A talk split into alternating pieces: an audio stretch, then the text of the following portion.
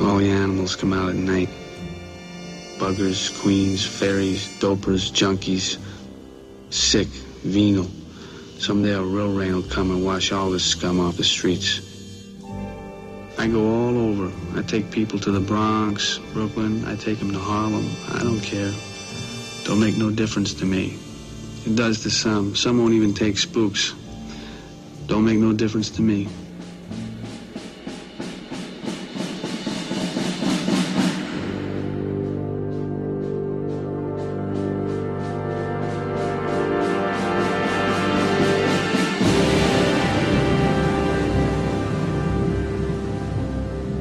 Salve galera, estamos começando mais um Cinecast. Aqui quem fala é o Maicon, o solitário de Deus.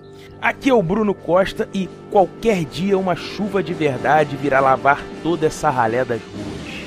Aqui é Erika Peçanha e a culpada disso tudo é aquela fresca da Betsy, que não custava nada ter ficado lá assistindo um filminho com o cara. Olha quanta morte ela ia evitar. Eu fiquei com medo de você falar outra coisa. Sério mesmo. Sou o Luciano, do banco de passageiro, pensando: assim é a vida de ator. Numa noite ganha o Oscar e na seguinte se vê trabalhando de taxista. Aqui é o Bruno Coruja e trabalhar à noite rende muito mais. Suas olheiras que o digam, né? É verdade. é Exatamente. É isso aí, galera. Então hoje estamos aqui reunidos para falar sobre Taxi Driver. Detalhes, sinopses, muito mais, logo depois dos recados. Voltamos já.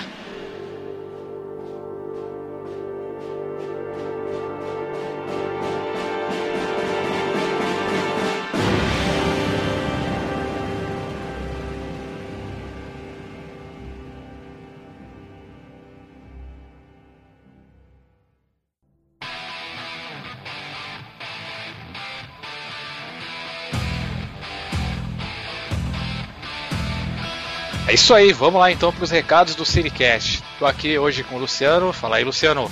Olá, ouvintes. Vocês sabem, tava morrendo de saudade. e aí, Coruja, tudo bem? Cara, de boa, mano. Só que eu vou falar uma parada. Red Dead Redemption é um jogo muito maldito. Ainda mais jogar ele depois de um cast desse.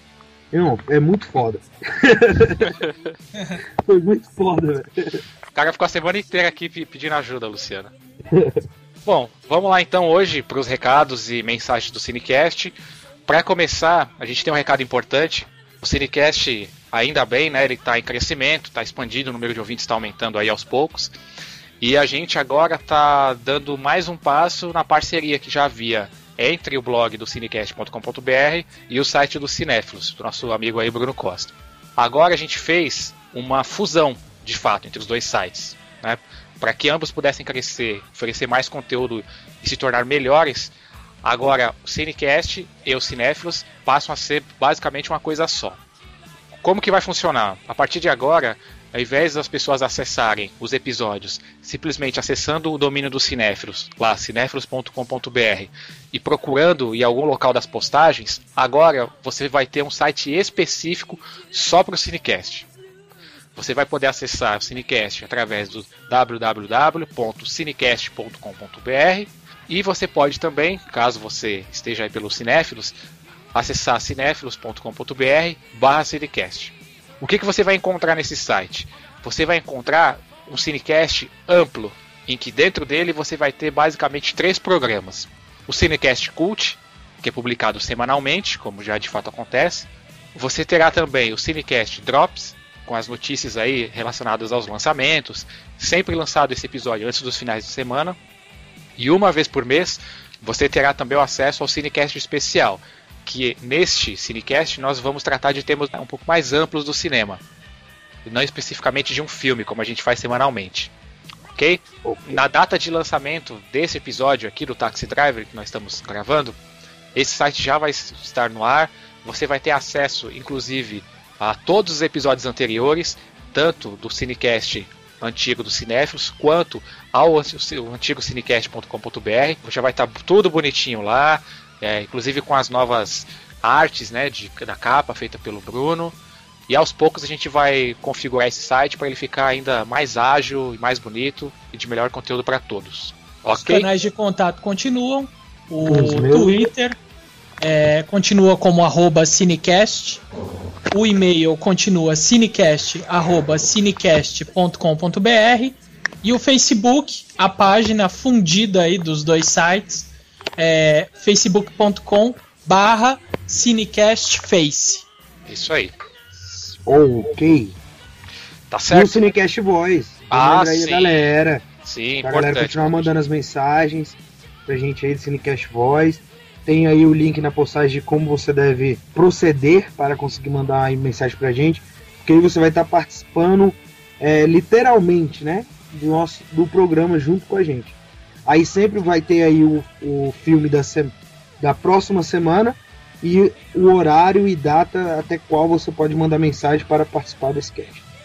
É isso aí. Vamos lá então? Leitura das mensagens dos ouvintes, feedback. Vambora. There's a letter in your mailbox.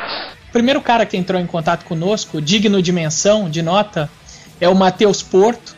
Ele é recém-nascido e sua profissão é caixeiro viajante. Ele começa o comentário dizendo: episódio genial. A gente saiu do bonito, do lindo e foi pro genial, galera. Tá melhorando. É legal ver como, você, como westerns, em geral, possuem esse ar inspirador de bravura indômita. Olho por olho, a que se faz a que se paga, como bem citado pelo Michael. O filme mereceu essa homenagem de fato. Acho que o tal título da obra é passível de estar em qualquer um dos três personagens. Essa foi uma discussão que a gente teve no episódio e que o Matheus, é, muito interessante, é, distribuiu aí de uma maneira democrática para os três. Para o LeBuff, para o Cogburn e para a menina também. Ele continua. A bravura da garota, que persistiu ao longo da jornada, a bravura de Cogburn, que apesar de tudo fica claro para o espectador, e digo claro, que aquele velho Marshall beberrão é capaz de grandes atos, e ainda a bravura de Lebeuf, em que, o em que é notável o desempenho e a retidão nas atitudes. Afinal, tempos de bravura. E aí ele termina com o episódio. Pô, mas que urso filha da puta! Compreendo exatamente a reação do Bruno Costa. Essa história do urso foi demais. vamos, vamos mudar de assunto.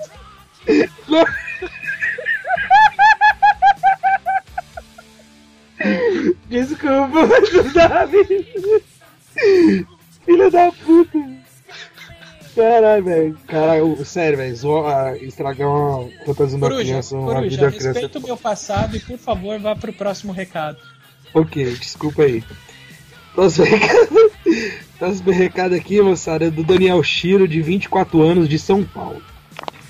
Quanto ao personagem principal, a menina é o fio condutor da narrativa. Assim como Helena de Troia é o gatilho que leva à guerra de Troia. Ser o gatilho não significa ser o personagem principal. Jeff Bridges fez esse papel, pois ele saiu de uma posição de letargia e desprendimento da personagem e termina com sua redenção com sua ação frente ao perigo, importando-se com a menina e com sua missão. Mais uma jornada do herói. Vocês disseram no episódio e acabaram me convencendo de que é possível considerar qualquer um dos três. Uhum. né? Mas até pela presença em cena, o Jeff Bridges acaba assumindo de fato o, o papel de, de protagonista. Próximo e-mail. O terceiro e-mail é do Vitor Felipe. Ele tem 248 anos e a sua profissão é artista de circo Mambembe. Diz o Vitor. Ok. Conheci o podcast agora através do RapaduraCast. Acho impressionante como vocês conseguem destrinchar o tema com tanta propriedade e com uma abordagem bastante interessante. Depois de ouvir o episódio, nunca mais enxergarei este filme com os mesmos olhos. Minha compreensão acerca da película aumentou significativamente. Não devo ter curtido tanto longa na primeira vez, mesmo sabendo de seus méritos, mas agora, depois de ouvir o episódio, fiquei com muita vontade de reassisti-lo para melhor compreendê-lo. A atriz novata que faz Matt realmente deu um show, não consegui tirar os olhos dela. E o Bridges parecia estar se divertindo muito no filme, estava muito bem também. Ganharam mais um ouvinte, gostei bastante do podcast de vocês. Vitor, além do protocolo habitual de agradecer aí a, a aquisição de mais um rico ouvinte, sua mensagem deixa isso muito bem claro. Cara, eu tenho que te confidenciar que, pelo menos eu, quando eu comecei a gravar essa loucura aí que foi o Cinecast, a minha vida também mudou, meu. Eu, por exemplo, eu tava conversando hoje com a minha esposa, eu não consigo mais sonhar, ô, ô caras. Eu, eu percebi que até sonho eu tô analisando cinematograficamente. é sério, é sério. Ontem, por exemplo, é, eu sonhei, é, era uma ficção científica, uma invasão alienígena e eu era um. Eu que era o herói do sonho, era atendente de fast food, sabe? E aí eu, eu, eu lembro que eu ficava analisando a porra do sonho e falando, ó, oh, essa fotografia não tá legal. Se eu fosse o alienígena, eu teria dito isso e não aquilo. Teria usado o plano médio em vez do plano inclinado. E... Exato. a, a custo, a, ó, esse verde do alienígena não tá muito legal e tal. Cara, já sonhei com ficção científica, já sonhei com drama. Uma coisa muito louca. Então, é, Vitor, realmente é, a experiência do Cinecast, boa ou má, que bom que boa para você ela, ela não só mexe contigo, cara, ela tá mexendo inclusive com os participantes. No meu caso, tá me deixando mais pinel do que eu já sou. Eu, no meu caso, ela tá me deixando mais Travis Bickle do que nunca, cara. Com a eu vi, você, eu vi que você participou de outro podcast, Michael, e eles estavam falando de vozes, você disse que já tava ouvindo vozes, né? É, é isso aí. A edição não, desses episódios me deixa maluco. não, mas com certeza isso aí muda a vida de todo mundo, velho. Eu, eu meio que você falou, agora toda vez que você assistir um filme, você tenta ficar reparando mais as coisas. E é muito bom, é um prazer estar tá gravando, estar tá fazendo esse programa para todos os ouvintes. E agora eu queria fazer uma menção a outra ouvinte nossa, que sempre tá, tá lá nos comentários tudo, que é a Ana Karim. Putz, Ana Karim. Um abraço aí pra gente. Diz, um beijo, Disse que gostou muito. Gost, disse que gostou muito do episódio e tudo. A gente queria, né, mandar um abraço aí pra ela, deixar a menção aí, né? Manda um beijo do gordo pra ela, por hoje. Um beijo do gordo. Uou! Ai, caramba. Vamos então ao Taxi Driver. Não sei vocês, mas eu vou de táxi. Vamos, vamos.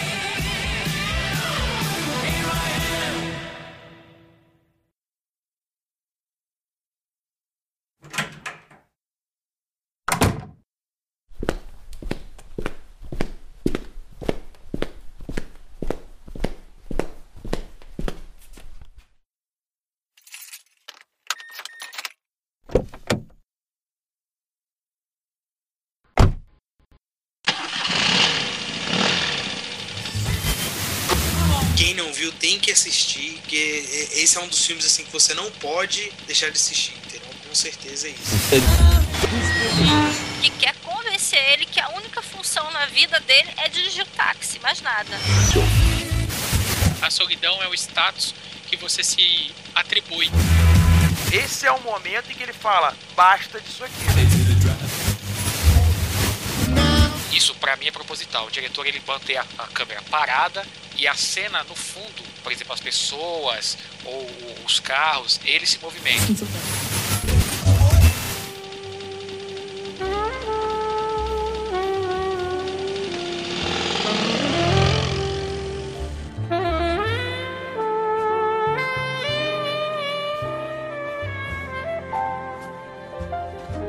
É isso aí então, vamos lá. Taxi Driver, sinopse. Coruja, manda ver.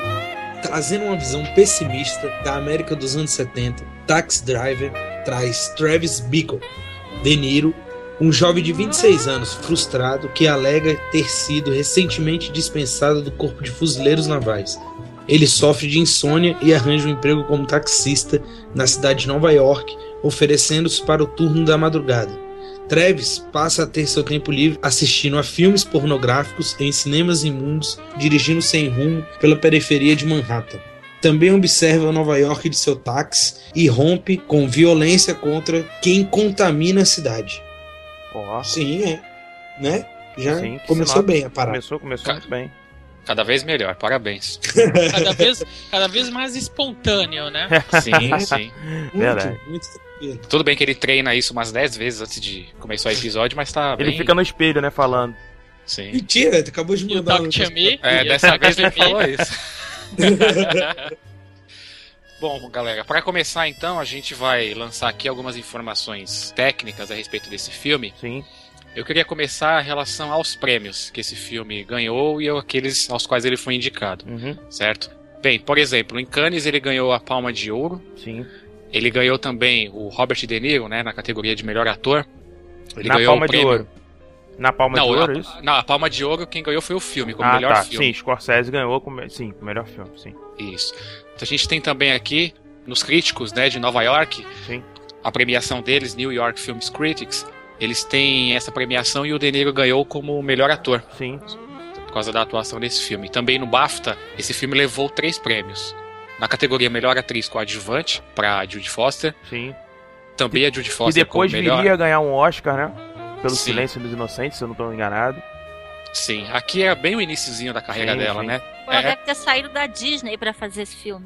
E na verdade ele já tinha trabalhado com o Scorsese num outro filme, se eu não me engano, é Alice, se eu não me engano. É, Alice não mora fez- mais aqui, se eu não me engano. Acho que era esse Nessa o, época, o título. e também ela chegou a fazer um outro filme, acho que no mesmo, acho não, é no mesmo ano, eu não, sei se foi antes ou se foi depois do Taxi Driver, que Sim. ela fez o Bugsy, né, quando as metralhadoras cospem. Mas no caso do Taxi Driver, ela ganhou o BAFTA como melhor atriz coadjuvante Sim. e como melhor atriz estreante. E o Uhum. filme também levou na categoria de trilha sonora. Sim, sim. Que inclusive a trilha sonora é algo à parte nesse filme, né? Sim, ô Bruno, O aproveita Herman já que a gente tá ver. falando dessas premiações e manda as indicações, aqueles Então. prêmios que ele ganhou. Exatamente, ele foi indicado na categoria Melhor Filme, lembrando que nesse mesmo ano ele concorreu com Rock e obviamente perdeu, né? É, o Rock levou como melhor filme. Categoria Melhor Ator com De Niro, que viria a ganhar Melhor Ator com Toro Indomável, se eu não estou enganado, mas acho que é isso mesmo. Judy Foster como Melhor Atriz Coadjuvante. Oscar na categoria Melhor Trilha Sonora também foi indicado com Bernard Herrmann. E não ganhou, né? Não ganhou nenhum Oscar, só para deixar claro aqui, tá? No BAFTA teve, como você citou, Robert De Niro, né, como melhor ator. Categoria direção, Martin Scorsese. Melhor edição, Márcia Lucas, Tom Wolfe e Melvin Shapiro. DGA Award, na categoria melhor direção em filme, também com Scorsese, obviamente. Golden Globe, melhor ator, Robert De Niro, na categoria drama. Golden Globe, de novo, na categoria melhor filme, Paul Schrader. No caso, é, acredito que seja roteiro, né? WGA Award na categoria Melhor Drama para Cinema, Paul Schrader. Acredito também que o por roteiro. Na verdade, o Scorsese ganhou, sim, uma maldição que se estendeu até os infiltrados na Sim. academia. Verdade. Porque o que ele conseguiu com esse filme foi desenvolver aí um ranço Sim. da academia justamente pelo perfil de filmes que ele estava escolhendo e a maneira pela qual ele os dirigia. essa orientação que ele estava dando ao trabalho dele. Por que, que a academia era tão contrária ou torcia tanto o nariz? Bom, eu acho que, cara, de todos os chamados pirralhos do cinema, né? Associadas à cultura nova Hollywood, como eles chamavam, isso nos anos 70, mais ou menos. O Scorsese, na minha opinião, acho que isso é indiscutível, ele é o mais desafiador de todos eles. Eu acho que se você for pegar, por exemplo, Francis Ford Coppola, que ele aperfeiçoa a questão do mainstream, né? Ou mesmo Steven Spielberg e, e George Lucas, que até dão uma repaginada nisso, eu acho que o Scorsese ele consegue se manter muito num território dele. Isso a gente vê com Caminhos Perigosos de 73, que é um filme que já apresentava algumas das características que o próprio Scorsese acaba tornando muito própria dele, né? Por exemplo, a questão de usar locações sempre em Nova York, esse estilo visual fluido que ele usa, né, que ele gosta. Ele tem também um fascínio muito grande, se vocês forem perceber, nessa questão da subcultura criminal. Isso no Taxi Driver, óbvio, fica muito claro, mas em outros filmes também ele deixa é, é bem claro isso. Se a gente for ver Bons Companheiros ou mesmo Cassino, são filmes que, que Pior do que Gangue de Nova York. Depois, é, futuramente em Gangue de Nova York, ele tem muito essa linha própria dele. E isso torna ele, talvez, e o que o Luciano falou faz sentido, alguém que sempre traz essa questão muito polêmica, essa coisa de do desafiador, de bater de frente com a cultura americana, principalmente nessa década de 70, né, cara? A gente tá falando aí de um tempo que a academia não tinha tanto bons olhos pra esse tipo de filme, né? Well, who the hell else are you talking? You talking to me? Esse estilo de filme que ele passou a produzir. Isso tem muito a ver até também com a própria trajetória pessoal do Scorsese, né? Porque Sim. ele é um cara que ele foi criado, se eu não me engano, se a minha memória não me trai, ele foi criado no Brooklyn. Então ele viu uma América que nada tinha a ver com aquele American Way of Life otimista. Então acho que isso influenciou muito, certamente, o modo dele enxergar a América, o modo dele enxergar a sociedade contemporânea. Sim, e isso sim. Provavelmente deve ter gerado o tal do ranço que o Luciano comentou lá no início, né, Luciano? Sim, também. Mas a gente não pode perder de vista que ele é um homem do tempo dele. pelo menos no caso desse filme, o contexto geopolítico, inclusive internacional, sugeriria esse tipo de postura do Scorsese. Considerando, por exemplo, no caso da política americana, que nós tínhamos acabado de sair do período ali do escândalo Watergate, Uhum. que a, os Estados Unidos estavam prestes a dar uma guinada totalmente à direita, ou seja, pró-republicana. E todo aquele sonho da era de ouro do capitalismo americano, que prosperou durante a década de 1950, 1960, estava sendo desmoralizado e, ao mesmo tempo, por exemplo, desmoralizado com a própria imagem na guerra do Vietnã. Não era de se esperar que a, a postura do filme, não só do Scorsese, mas de alguns outros cineastas da época dele, sugerisse uma América totalmente pessimista, que desmoronasse em caos e violência em relação a todo o sonho esplendor que o American Way of Life de décadas anteriores propositalmente imputava na cabeça das pessoas. Se você olhar ah, o filme como um todo, indiferente de questões técnicas, roteiros ou mesmo de interpretações, o Aham. dedo de cada ator na constituição dos personagens, você vai perceber que aquela Nova York, diferente talvez até da Nova York real daquele período, ela tem uma lente gótica. A Sim. maneira pela qual o Scorsese contrastou aquela cidade em relação ao que acontecia naquele período, pelo menos econômica e politicamente falando, sugere aí essa assimilação de atitude, não só é, organização em tribos, estou falando de gigolô, traficante, Aham. mas a própria ideia da ausência da anomia de sociedade, ou seja, a ausência de lei. É como se a gente retroagisse, socialmente falando, para aquele olho por olho, dente por dente que o Michael tinha se referido no episódio anterior sobre o Clube da Luta. Isso também, Luciano, Sobre que você Bravura mencionou, Indômita, Luciano. Desculpa, sobre Bravura Indômita. foi. É, e, e o, e o Clube da Luta Luta também, eu acho que isso foi sim, mencionado. Clube Foi da sim. Luta, eu, eu não me lembro, mas o Bravura Indômita, o, inclusive o Michael cita mais de uma vez isso. Sim. De, de qualquer modo, se você olhar o filme. não, mas eu é, concordo, eu concordo contigo, Luciano. Não só tô, só fiz uma intervenção, mas eu concordo contigo, tá perfeito.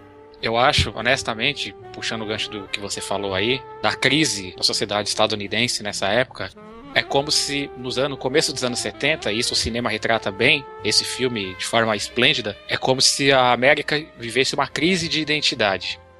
Eu acho que é mais isso aí. Havia se construído uma imagem do American Way of Life que era uma imagem que não correspondia totalmente à verdade. Sim. Então, É, o quando isso filme é jogado também- na cara.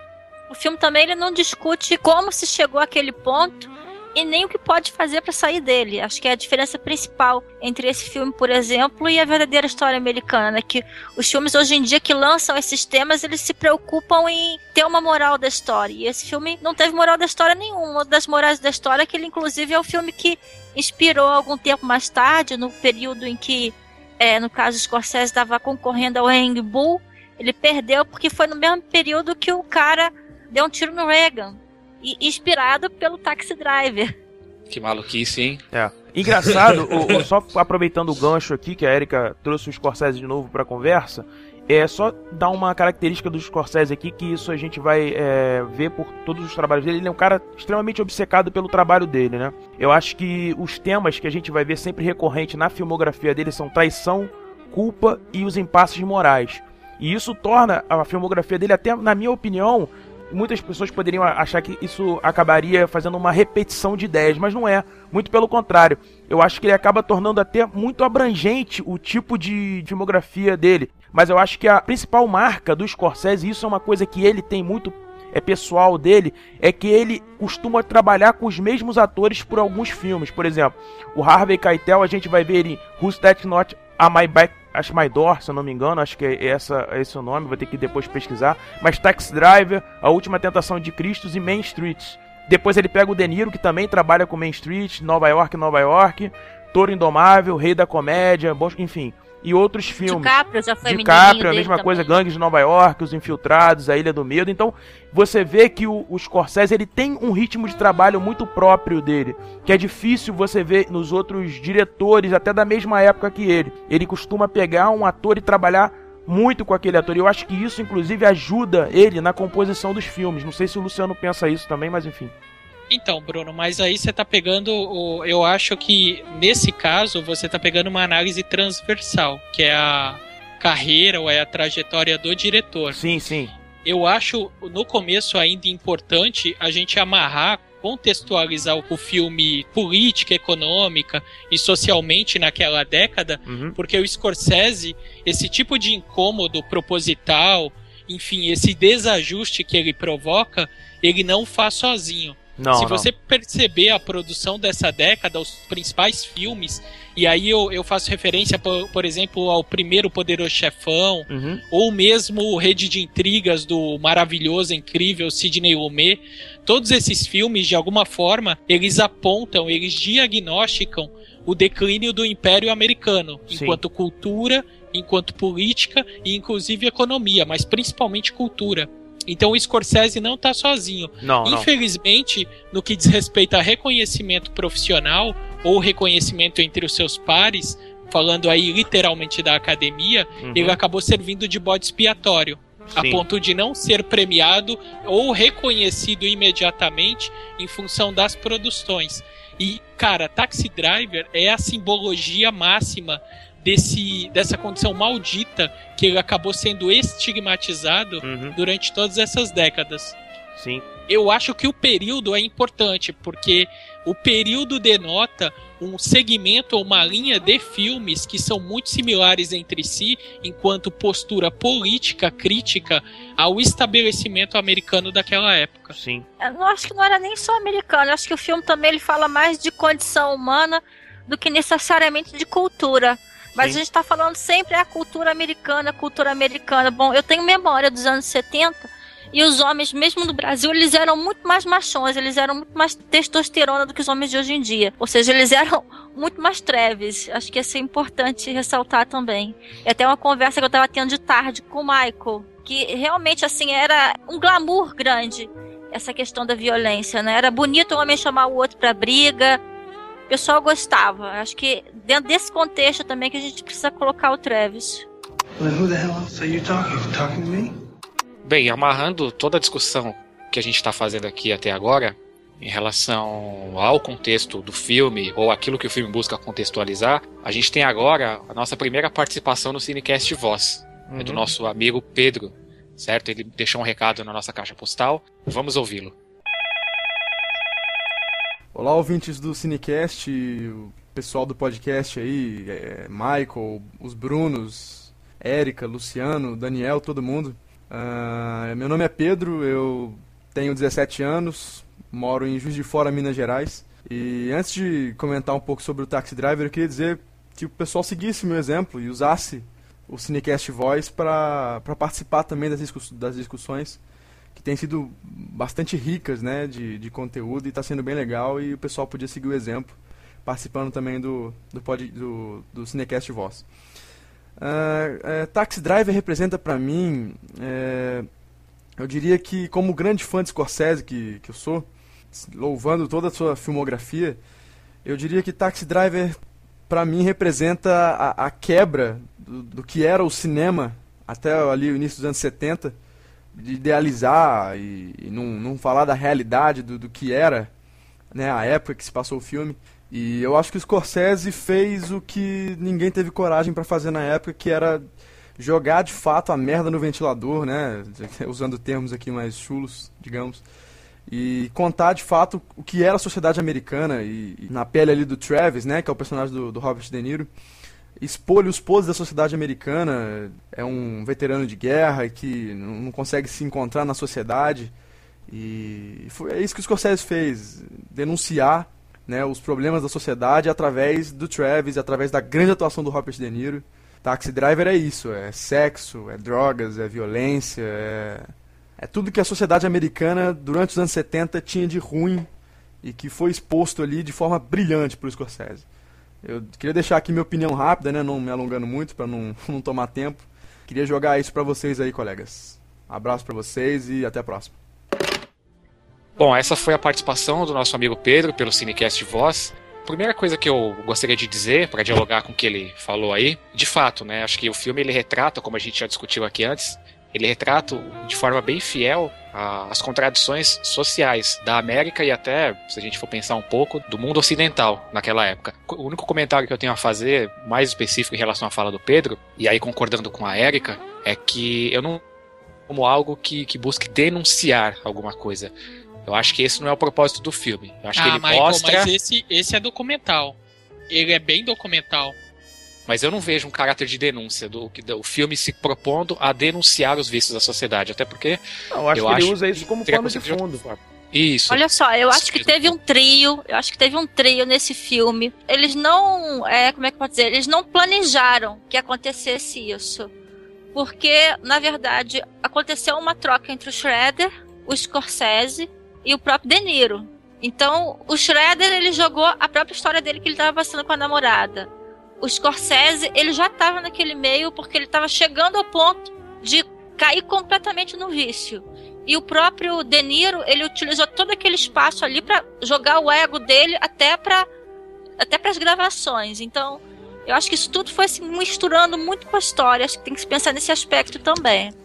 Luciano, o que, que você tem a dizer sobre o comentário do Pedro? Então, o Pedro, uh, entre o que o Pedro falou, algumas coisas inclusive já mencionadas na nossa conversa, tem um aspecto que sobressalta na produção do Scorsese, que é a crueza da violência, a forma pela qual a violência é exposta. Uhum. E por isso que eu te interrompi, inclusive, para sugerir que ela pudesse ser, inclusive, documental. A forma que ela, a maneira pela qual ela é exposta. Isso, isso se evidencia em vários filmes do Scorsese. Mas Sim. especificamente nesse caso, é interessante, por exemplo, você perceber no desenvolvimento do enredo como que uma figura tão simplória, tão é, é, apática, inclusive destituída de profundidade, que é a figura do Travis, do taxista, ela vai se constituindo, inclusive por razões que o filme próprio filme justifica, vai se constituindo de uma maneira gradativa numa violência não só racional, que é diferente de passional, mas extremamente direcionada a um grupo social, que é outro ponto muito forte na produção dele também. Então, a maneira pela qual o Scorsese desenha a crueza da violência é, como o Pedro falou, um tapa na cara social, mas para mim ela tem total intenção, inclusive artística e plástica, de caráter documental. Lu... Ela, ela é crível, entendeu? Mas Luciano. o que você chama de caráter documental, exatamente? Você, você quer dizer com isso que o filme ele busca daquela forma crua, que eu também concordo, que ele busca denunciar e buscar algum tipo de mudança social? Ou não chega não, a isso? Não, é, é, não, não chega a ter, por exemplo, uma postura de. Porra, qual é a palavra? Não, não chega a ter uma postura ativista, entendeu? Em relação eu a acho, defender Luciano, uma ideia. que eles mesmos consideram isso uma condição humana assim que não tem como se modificar. Eu vejo dessa forma. Uma das principais características dessa tríade que foi acabou de se mencionar, acho que pela Érica, do roteirista, do diretor e do protagonista, hum. ela está muito associada à própria imagem de vida que eles tinham ou à própria imagem daquela realidade americana que eles viam. O roteirista, por exemplo, o cara antes de escrever o roteiro, Exato, e pelo que se sabe, que foi uma escrita praticamente de uma sentada só, numa única ocasião ele desenvolveu todo o roteiro inicial. Ele estava totalmente, cara, embebecido do niilismo. O cara tinha acabado de ler Camus, tinha acabado de ler Sartre, entendeu? O cara estava totalmente desapegado de qualquer sentimento de sociedade ou de qualquer crença de que aquela sociedade americana tinha algum rumo, alguma coisa a oferecer enquanto ideologia, e a única referência que ele tinha, inclusive em experiência pessoal de vida, era o que havia de mais imundo, o que o moralismo entende por imundo, na sociedade, que era o contato com droga, que era o contato com a prostituição, que era o contato com os guetos, segregados pelos grupos de dominação desses espaços. Sim. É natural que um roteiro tenha sido concebido de uma maneira tão pessimista e tenha sido abraçado por um cara que não teve o pudor em toda aquela indústria e a expectativa que a indústria tinha em filmografia daquela época, otimista e, e termos afins, em criar um filme que, como o Pedro falou, e eu compacto, um filme cru. E por isso, o, o fato de ser cru, Michael, a crueza, crueza no sentido de não é, embelezamento do que foi proposto enquanto texto, aquela crueza reproduzida na tela, para mim, ela tem uma finalidade, um caráter e até um gênero para documental. Ô, Luciano, só complementando aí o que você falou, até pra gente poder embasar, o que você fala faz sentido, até porque Scorsese é fanático por documentários. Basta a gente lembrar do Shine a Light de 2008, que ele fez um documentário musical, né, se eu não me engano, do Rolling Stones. E ele sempre foi declaradamente fã de, de documentários. Então o que você fala faz sentido e eu vou um pouquinho além. Eu acho que ele quis mostrar como era essa divisão na própria América, né? essa coisa das tribos, essa coisa do, do, lado mais escuro, mais obscuro, essa coisa do pessimismo americano, até por conta do período em que a América, que a gente já contextualizou e tudo mais, mas o período em que a América vinha é, vivendo. Então eu acho que o que você fala faz sentido. Eu até no começo achei que não, mas depois pensando bem, inclusive pensando nas características do próprio Martin Scorsese, eu, eu, eu concordo contigo. Mas também o, o, estrangeiro ele conta a história de um cara dentro da prisão, né? Então a coisa é pior ainda, porque o Taxi Driver descreve Nova York como a própria prisão. Sim, com certeza. Cara, ali não tem saída, é uma solidão sem saída. Pro, é Travis, pro Travis, eu ainda vou mais além. Eu acho que o Taxi Driver, ele é uma ode à solidão humana. Entendeu? O fato dele ser um taxista, o fato dele rodar, ele mesmo fala, em qualquer lugar, a qualquer hora, essa coisa dele não ter é, um descanso e ao mesmo tempo que todas várias pessoas entram no carro ele tá sempre sozinho, ele tá sempre olhando pelo retrovisor, eu acho que faz muito sentido, Erika, com o que você tá falando. O que é mais estranho é que essa história já foi recontada diversas vezes, provavelmente na história da humanidade, só com um pouquinho de diferença e a gente acha sempre que é novidade, né? E é engraçado isso Sim. que vocês estão falando aí, com o qual eu concordo totalmente, a questão da solidão, que foi feito questão de se colocar entre os vários monólogos do protagonista, foi feito questão de se colocar uma frase sobre a solidão, onde ele diz exatamente o seguinte: a solidão tem me seguido em toda parte. Exatamente. Por toda, por toda a minha vida. Não consigo Foda. fugir. Sou Foda o solitário isso. de Deus. É, mas o que é impressionante também, acho que a gente andou comentando sobre isso, é que o filme te leva a sentir isso profundamente. Claro. O, o filme, o filme dá nojo, tristeza. Sim solidão. Mas aí, Érica. Tipo sentimento ruim o espectador tem assistindo. Mas aí eu acredito muito essa, isso que você está falando, essa sensação, principalmente a fotografia do Michael Chapman e a própria direção do Scorsese, né? Eu acho que essa coisa da, da câmera essa, essa câmera lenta que ele usa, mas ao mesmo tempo que ela em alguns momentos te leva a, a uma visualização além do limite da cena é, é, impressionante. Parece que na verdade você tem dois pontos de vista: o ponto de vista do Travis e o ponto de vista de você, espectador, que o Scorsese consegue fazer isso. Então ele te leva a ver, por exemplo, tem situações onde o, o, o, Travis ele vê, por exemplo, as pessoas passando na rua e você vê aquilo em câmera lenta, ele parece que ele olha com aquela cara, com aquela cara de de nojo, isso fica muito. Como é que eu posso dizer? O, o Scorsese dá muita importância a isso no filme. Muitas vezes ele usa esse recurso para te colocar mesmo nesse ponto de vista de você ver a escória, como se você como se estivesse olhando por cima, entendeu? Isso é uma técnica, ele faz isso, é proposital isso. A forma como ele usa a câmera, entendeu? O traveling que ele faz com a própria câmera para poder te dar essa sensação, entendeu? Então isso é que é bacana, porque não é à toa que ele faz isso, você não sente isso à toa. Eu gostaria agora de ouvir a opinião do Coruja, porque ele tá bem quietinho aí, ouvindo é, tudo que a gente tá falando. é, porque eu acho assim, tipo, tem muitas das coisas que vocês estão falando que se eu fosse pegar para falar, tipo, fica meio repetido. Porque, tipo, opiniões são, são as mesmas, digamos assim. Porque realmente ele. Ele retrata, ele quis só retratar, ele quis passar pra gente. Eu, e eu acho que de uma maneira assim. Tipo eu gostei muito, entendeu? Da maneira que ele quis mostrar aquilo, tipo, ele de não ter medo de chegar e mostrar, tipo, ó, a realidade é essa, é isso aqui que, é, que, é, que o pessoal vive mesmo e pronto, sacou? Não tem o que discutir. É, é, é, tipo isso, entendeu? Que eu vejo assim, a forma que ele, que ele quis passar, que ele retratou, que ele fez, do todo esse. Com, com todo o filme, com tudo assim que ele fez, entendeu? Tipo, meio que foi. É, essa é minha opinião. Aí, tipo, eu tô meio calado aqui, mas eu tô estudando vocês só porque Senão fica meio repetido, entendeu? Ficar falando a mesma coisa assim que já foi falado. Quem cala consente. É, tipo isso. nesse, nesse, nesse momento é, é tipo isso. Entendi. Eu quero aproveitar agora também e dar um pequeno passo aqui no próximo item. Claro. E queria perguntar para vocês o seguinte, em relação a o que o Luciano sempre fala, o plot do filme, né? O, agradou vocês a escolha do Scorsese sobre o tema do filme, sobre a forma como o enredo se desenvolve? Rapidamente, assim, olhando o enredo como um todo e o tema do filme, vocês, isso agradou vocês ou vocês se sentiram incomodados? Olha, eu, eu pelo menos a mim, eu não me senti. Eu, óbvio, em pa algumas partes do filme eu me sinto incomodado, mas isso é porque o Scorsese assim quer no, no filme, né? Ele quer dessa maneira. É. Mas não, você analisando a plot do filme só, cara, na minha opinião, cara, é perfeito. É, é um filme que. Eu vou te dizer o seguinte, Michael. Na lista aí dos 10 mais, com certeza vai estar nessa lista, entendeu? De qualquer crítico de cinema. Porque é um filme que, cara, ele, o Scorsese é muito assim, né? Ele tem essa capacidade. E a plot do filme é excelente, cara. Foi o que o Luciano já falou aí, a Erika também já falou, não tem muito o que, o que repetir, é muito bom.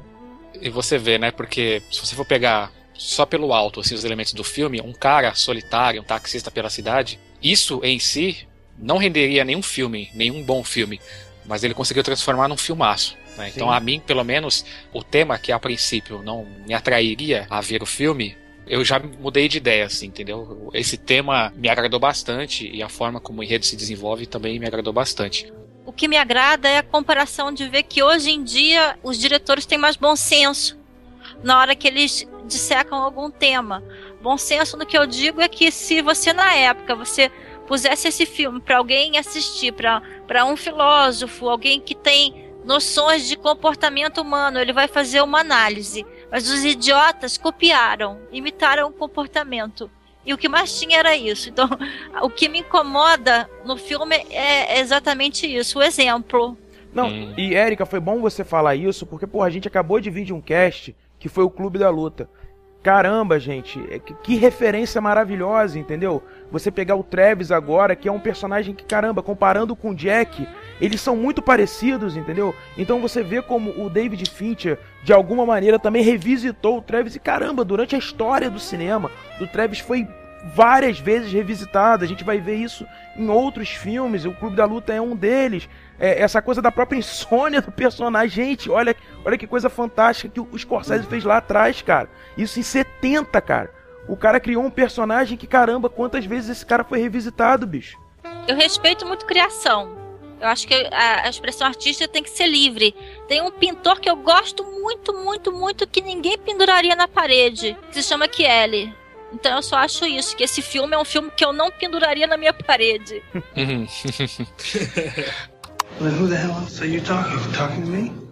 O Bruno comentou uma coisa e eu gostaria de começar com o Luciano, falando sobre o que eu vou questionar agora, que é o seguinte: a genialidade do que o Scorsese fez com o filme é inegável, todo mundo aqui está de acordo. Só que dentro do filme, as cenas que se sucedem, as diversas cenas, algumas cenas centrais, como por exemplo o encontro dele com a Betsy, ou o encontro dele com a Iris, e algumas outras cenas que não são centrais, por exemplo, as, os monólogos que ele faz, é, dirigindo o carro dele e tudo mais. Eu queria que se começasse pelo Luciano comentando. Você acha que o, essas cenas, Luciano, esses eventos, todos eles tiveram o mesmo nível de aprofundamento? Ou você acha que o Scorsese ele, ele escolheu aprofundar mais em alguns e menos em outros? Eu acho que o desenvolvimento da história ela segue é, ladeira abaixo, mas sempre numa mesma intensidade tanto na relação, nas poucas relações que ele tem com os outros personagens, quanto nas autorreflexões que ele faz e a maneira pela qual ele vai se transformando. Você percebe ao longo do filme, independente da cena ou do nível de relação que ele tem, exceto com o objeto de redenção que será a prostituta de 14 anos. Você percebe que o filme, tanto fotograficamente quanto musicalmente, ou na, nos trejeitos do protagonista, ele vai ficando cada vez mais opressivo.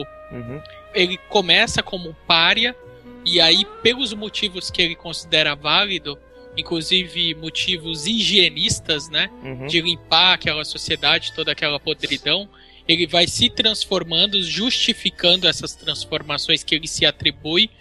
E isso, cara, vai ficando. É, não que você entenda, mas vai ficando coerente em função do desenvolvimento de cada cena, do relacionamento com cada personagem, inclusive do par romântico malfadado que ele desenvolve. Uhum. Ah, Luciano, você Pode não falar. acha que tem uma coisa que é muito incoerente? A perversão sexual é pode. Então, mas eu É, vejo essa a coisa dele pervers- ver filme pornô que você tá dizendo. desse- essa, É, essa coisa do hobby que ele pensando- tem, né, Erika? De ver filme pornô, né? horas sobre essa cena do filme, eu não entendi nada. Mas ele é um Eu poço de contradição, Érica. Tem uma Mas- hora que o filme, o filme te só- coloca isso na cara. Eu Quando, acho quando é coloca ele isso. como, como traficante ou, pro- é, ou profeta. É, Ele é um poço de contradição. Entendeu? Ele eu vive é à mais- margem daquela, daquelas pessoas que ele detesta. Ele convive com Aquela aquele tipo cena, de eu gente. acho que é muito mais do que isso. Tem uma cena passada no bar que a gente até comentou sobre ela.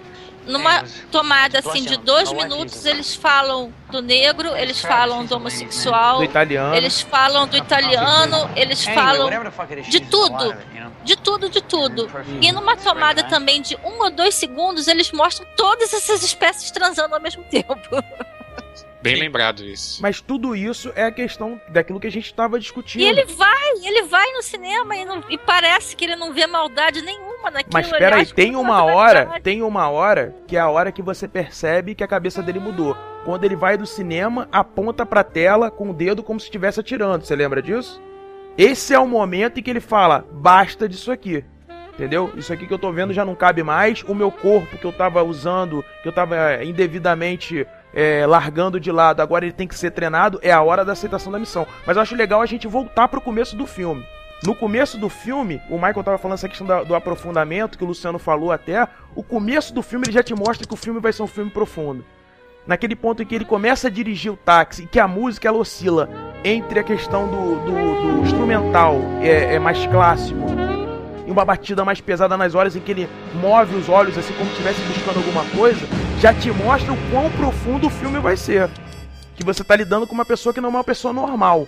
Na verdade, normal é o único ou último atributo que se dá pra ele, porque considerando que ele é um marginal, no sentido de alguém que está à margem, nesse caso da sociedade, as regras de valores ou a própria condição moral e ética dele é to pode ser considerada totalmente deturpada para a coletividade. Sim. O fato de ir num cinema pornô, ou talvez ir na melhor das intenções enamoradas, junto com o par romântico que ele tá tentando cativar, para ele pode fazer todo sentido, porque ele não respeita, ele não assinou o contrato social que nós temos aqui de- na nossa gaveta imaginária de que isso é errado, isso não pode. Mas no começo do filme ele, se ele é descrito como um grande moralista, Luciano. Então, mas a condição de moralidade para quem não faz parte É do grupo diferente. majoritário também pode ser questionável. Exatamente. Aliás, quem é ele? Isso não fica muito claro ao longo do filme. Por mais que ele diga que é um herói, muito embora a gente passe a acreditar que ele é um neurótico de guerra, a gente tem como única referência o depoimento dele. Porra, então a perfeito. gente não sabe, por exemplo, qual foi a constituição educacional ou psicológica que determinou aquela figura que com certeza isso o Scorsese deixa muito claro já no início do filme, ele não condiz com o estabelecimento das regras sociais. E aliás, o táxi é o único lugar onde ele vai se sentir integralmente ativo e ao mesmo tempo integralmente desassociado das pessoas que supostamente ele tem a conviver, inclusive aquelas que vão no banco de passageiro. Ele já é comandado pelo Durden integralmente. Não, ele já aceitou o Já, Durden já dele. aceitou há muito Tem tempo, uma desde o coisa começo que do filme. eu, que eu acho importante a gente mencionar, que acho que talvez até a Erika consiga explorar isso melhor do que eu. A gente já usou aqui mais de uma vez para falar do, desse protagonista do Travis, a palavra contradição, né? Sim. Como ele sendo um poço de contradições. Eu concordo com vocês, mas eu tenho uma dúvida assim. Eu não sei se ele é um poço de contradições ou se ele é simplesmente um poço vazio, porque ele é um cara que ele, ele vagueia sem rumo, ele não sabe aonde ele está, ele não sabe aonde ele vai, ele não sabe o que faz e ele não sabe quem é. Então Exato. eu, eu acho até, é, pode ser uma grande viagem maluquice da minha cabeça, mas eu acho até que para alguém ser um poço de contradições, a pessoa tem que ter algum conteúdo contraditório dentro de Não, si. mas ele, mas ele no começo, tem. Ele tem é, esse ele tem, mas conteúdo. acho que no, come- no começo do filme, se você reparar, Bruno, não, não fica tão claro assim, logo no comecinho, assim, né, Não, quando não a gente é fica. apresentado no começo personagem. não. No começo não. Ele Mas- parece, sabe o que eu acho? Ele parece uma sombra de pessoa. Mas tem Mas, uma gente, conversa, Michael, só um instante, Eric. Tem uma conversa que é a conversa central, onde isso que você tá falando é, fica claro pra mim, que é a conversa dele com o senador, na é- ainda senador, o Charles Cha- Palantine, se eu não me engano. O que que acontece? Você lembra o que, que o Palantine pergunta pra ele? Can I ask you something, Travis? Sure. Sim, pergunta o que deixa ele chateado na cidade. Exatamente, qual a resposta dele? Você lembra? Lembro, claro, ele fala que toda a imundície das ruas, né, tudo aquilo que a prostituição, vou dar exemplos práticos aqui, a prostituição, o crime, pra ele tudo aquilo faz com que a cidade seja imunda e que alguém Exatamente. deveria limpar a cidade. Exatamente. A cabeça dele, ele é um agente do mundo que precisa realizar uma faxina social. Essa é a meta do Travis Bickle, cara. Então, o que que acontece? Mas- Vê que todo o tempo que ele tá sem fazer nada, ele tá pensando em algum tipo de situação pro caralho, essa imundice, essas pessoas, esses travestis, esses negros que poluem a cidade. Entendeu? Então, na cabeça Aí, dele. peraí, peraí, peraí, rapidão. Acho que contra negros eu não sei se ele tem nada contra Sim, não, tem, sim, senhor. Tem, extremamente tem sim, preconceituoso. Extremamente. Inclusive, o Scorsese teve que mudar vários personagens do filme, e o Sport é um deles, para os personagens brancos, porque senão ia ficar mais preconceituoso ainda, Bruno. Então, o que que acontece? O, o Travis, cara, ele é um personagem extremamente contraditório em vários pontos do filme, porque ao mesmo tempo que ele não gosta dessas pessoas, ele convive com elas. Ao mesmo tempo que ele não aceita isso, que ele não aceita, por exemplo, é, travesti, não aceita prostituição, ele vai ver filmes pornôs, entendeu? No meio daquela, daquele monte de gente. Então, cara, é, a, a própria conversa da Judy Foster com ele, na hora do café, caralho, é maravilhosa, cara. É Sabe o que eu maravilhosa. acho mais incrível? Sabe, realmente, sabe o que eu acho mais incrível? E aí, é, bato palma assim de novo pro, pro roteirista e pro Scorsese. Essa contradição não é algo que começa com ele. Não, porra. é algo, que, é algo que, que vai sendo construído de forma tão sutil que se você não prestar atenção, você não percebe. Você não percebe que ele. Aí é a minha visão. Você não percebe que ele era um cara vazio e que aos poucos ele vai construindo a contradição. Porque se você reparar, no comecinho do filme, ele é um cara realmente sem rumo e ele busca, apesar dessa, desse conteúdo social, ele busca simplesmente, simplesmente um propósito de vida. Tanto que, Exatamente. tanto que tem uma hora, uma cena que eu marquei muito na minha cabeça, que ele tá deitado na cama dele, e lá no monólogo ele fala assim: Ah, o que faltava à minha vida era um lugar aonde ir.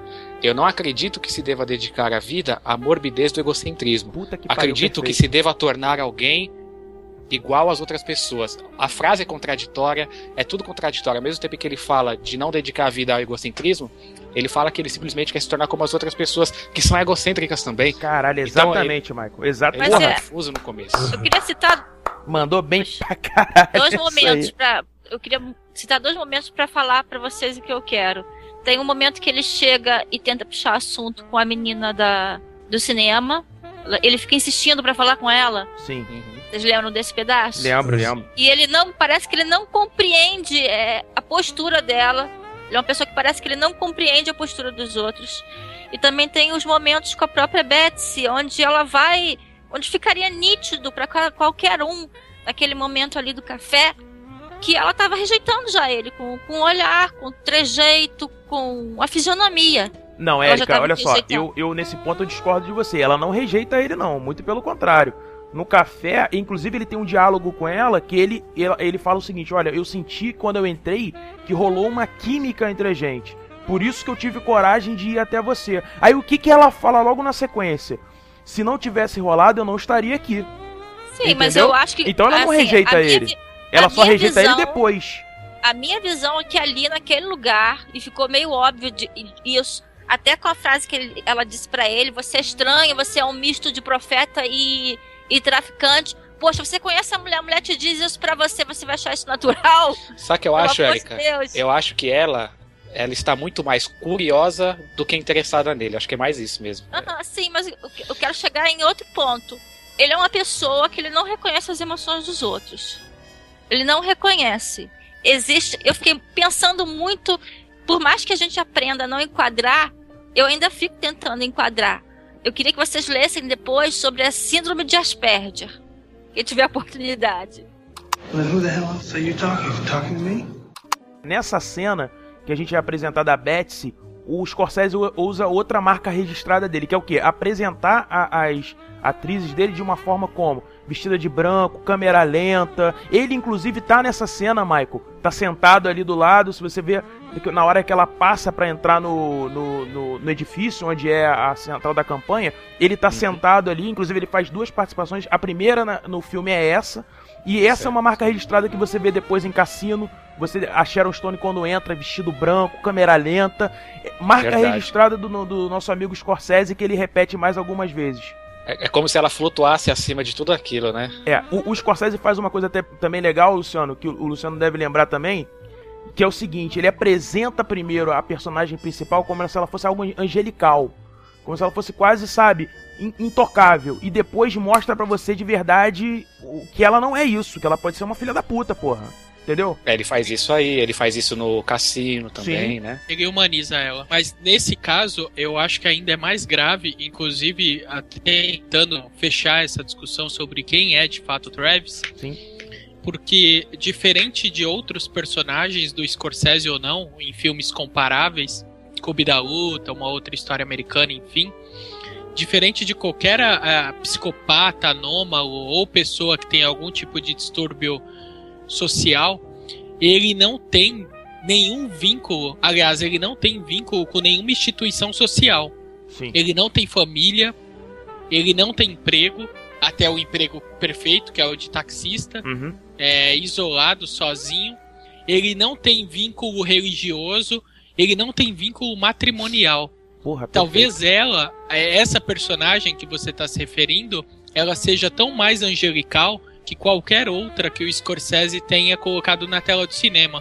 Porque no caso do Travis, ela é a única ponta, ela é o fio solto que traria ele de volta à sociedade. Perfeito. E aí, justamente por uma moral totalmente distorcida aos nossos olhos, que é a questão da naturalidade da pornografia, ele corta esse único vínculo que ele teria de resgatar a sanidade, entenda a sanidade por sociabilidade, uhum. que era ela. E que mais adiante a gente vai perceber que num ato de extrema redenção, ele vai conseguir com a personagem mais improvável no que ele considerava por certo e errado.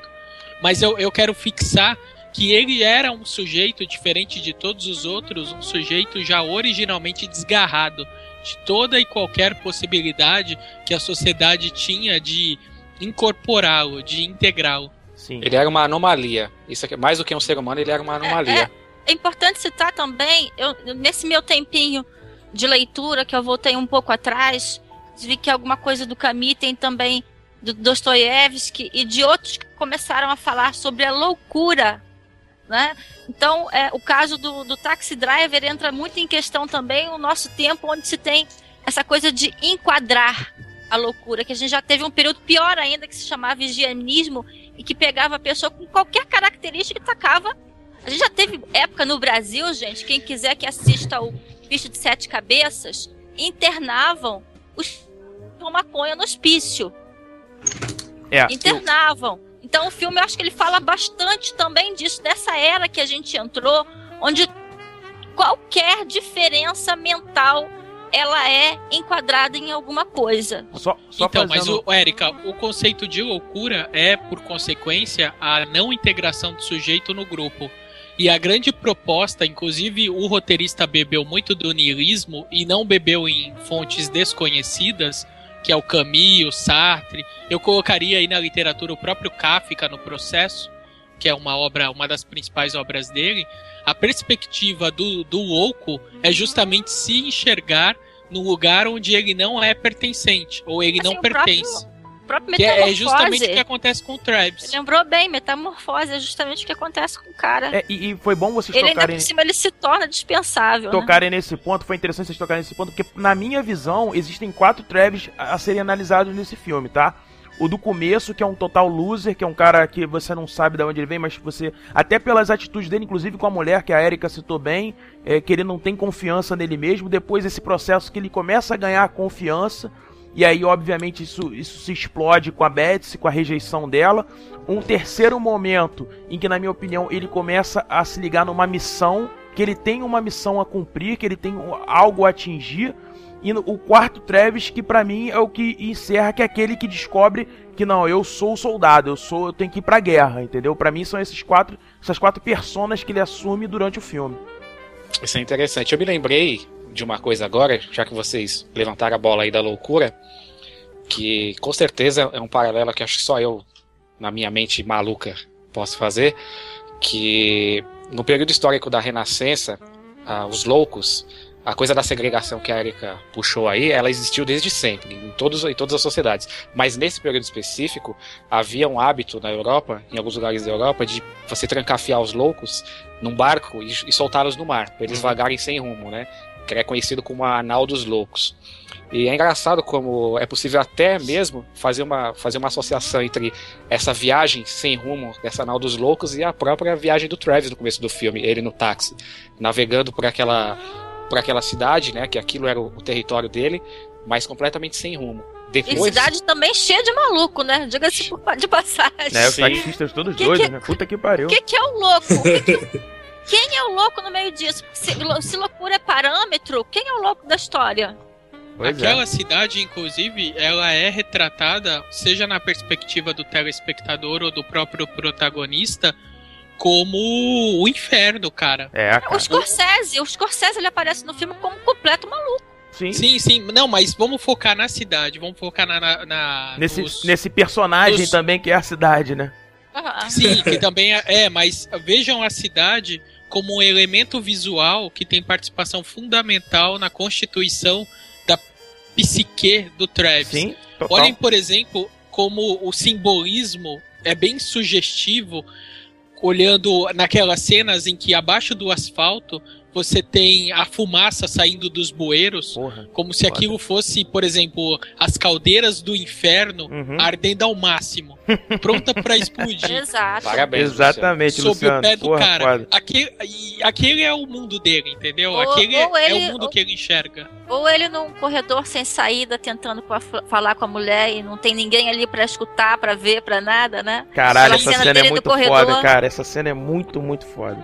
Muito boa Mas a- a- antes que a gente fale da, da cena do cinema em si, a cidade, enquanto ambiente ou espaço de vivência ou de convivência com outras pessoas, ela já é por si extremamente desagradável e incômoda. Sim. Não só para ele, mas para o telespectador Sim. também.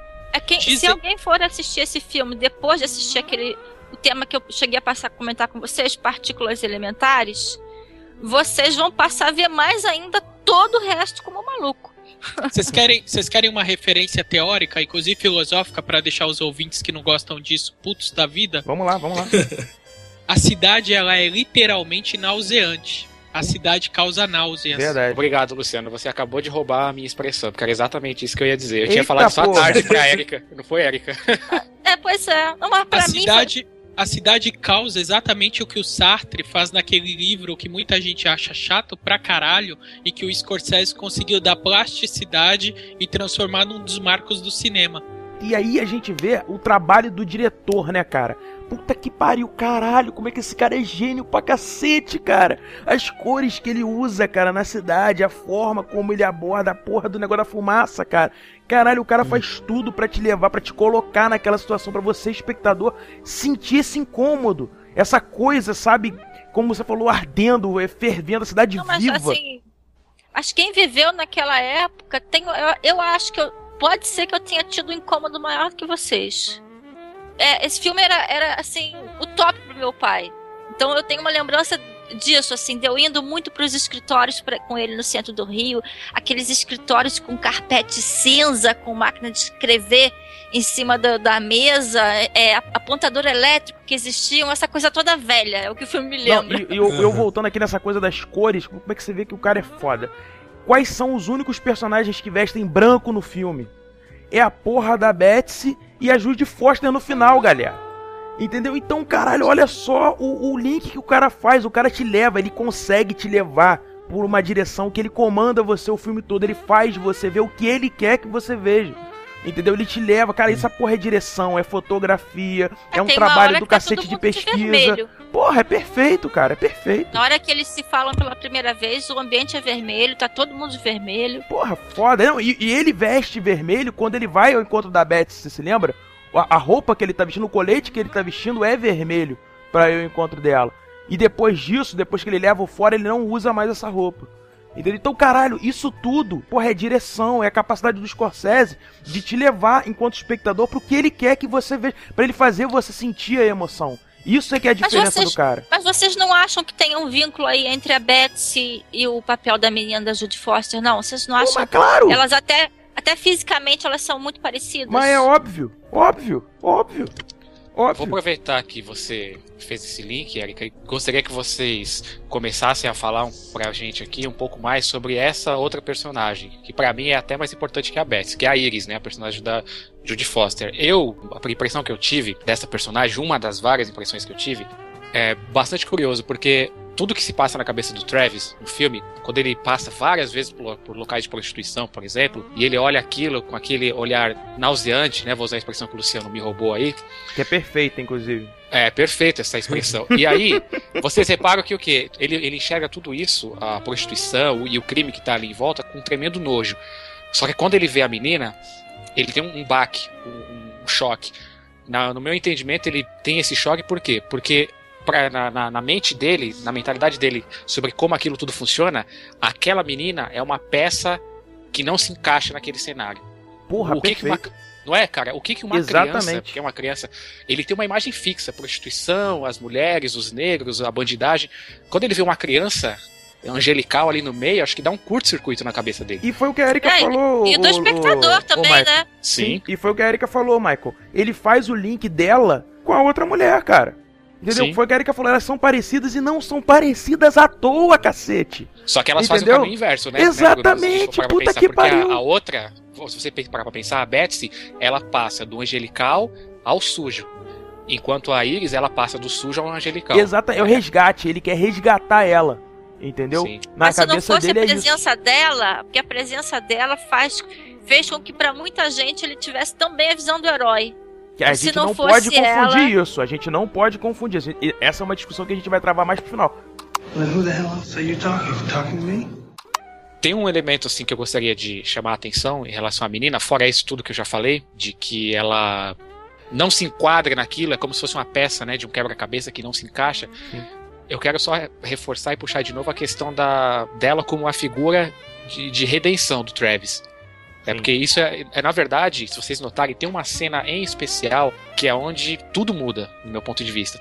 É o segundo encontro com ela, ele não fala com ela ainda. Ele tá dirigindo à noite, aí ela passa com uma outra menina na frente do carro e ele quase atropela. E aí ele vai seguindo as duas, as duas vão no- na calçada e ele vai seguindo. Até o momento em que ele vê as duas se encontrando com dois caras para fazer um programa. E aí ele cata o carro e arranca e vai embora. E ele fecha a cara.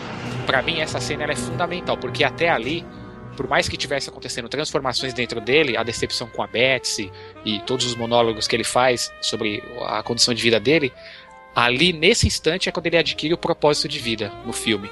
Que é realmente causar uma, uma mudança radical. É a partir dali, inclusive, em que ele vai buscar armamento, em que ele vai buscar se transformar fisicamente para poder cumprir a missão que ele acha que é o que compete a ele. sim. Porque eu acho assim, é tipo.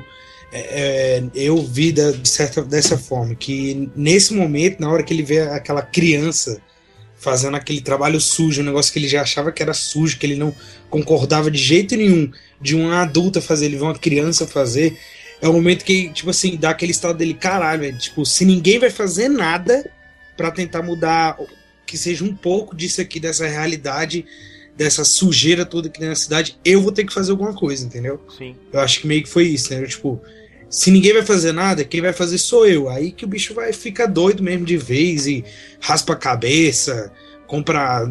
Tu acha que ele vai comprar uma arma, ele compra um armamento inteiro. É Uhum. tipo uma loucura total, sacou? Mas É cuidado, gente, se a gente vocês estão correndo o risco aí de distorcer o, o desenvolvimento do roteiro. Na verdade, eu, eu não concordo com dois aspectos do que foi dito pelo Michael e que vocês concordaram. Hum. Eu entendo que não há uma mudança no Travis, na verdade há mudanças. E essa não é a primeira. Pra mim, a- a- o ponto culminante da primeira mudança que ele tem é a cena do bar, onde com dor de cabeça oferecem aspirina pra ele. Ah, caralho, é verdade. Tem razão. A Sim, referência, a referência da aspirina borbulhando na água, pra mim, é a cabeça dele borbulhando da mesma forma, tirando ele da passionalidade, colocando ele numa missão inclusive é, para ele é redenção, que ainda é, não é a missão relacionada com a Iris, E de salvá-la. Porra, Mas sim. De Ele matar fala- o câncer daquela sociedade, na verdade atacar o câncer interno dele, que é a mulher que o rejeitou, na Sim. figura do candidato.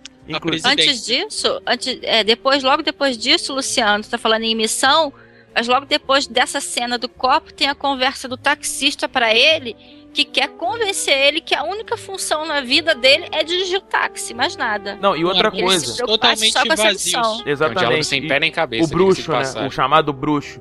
E outra É coisa, isso. ele, ele fala nessa hora, e o que o Luciano falou, e é nessa hora que a gente percebe também a transformação, que ele fala assim, eu tenho os pensamentos ruins passando pela minha cabeça, tô pensando umas coisas não muito boas. Aí ele olha para as pessoas passando assim, na, na- naquele ponto que eu tava até falando, que a câmera parece que ele tá olhando até de cima para baixo, quase, assim, com um ar mais de, de nojo mesmo, entendeu? E é uma cena tensa, É né, uma cara? cena tensa, porque você acha que até eles vão fazer alguma coisa com ele, né? Mas eles ficam se encarando, aí os caras passam e vão mexer com os travestis na rua. Eu acho só que assim, o Luciano tem razão quando ele fala que é, não, não se pode falar em mudança, mas em mudanças, porque são várias que vão se sucedendo, Sim, é um processo, várias, é um, é um.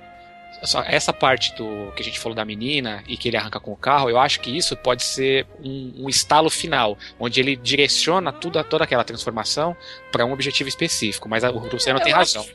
Eu acho que foi uma válvula de escape. Se não fosse esse motivo, ia ser outro. Até Ele é pra- hipérbole do homem abandonado. Eu já vi homem ab- abandonado nessa vida real e hoje em dia, e eles são quase Travis.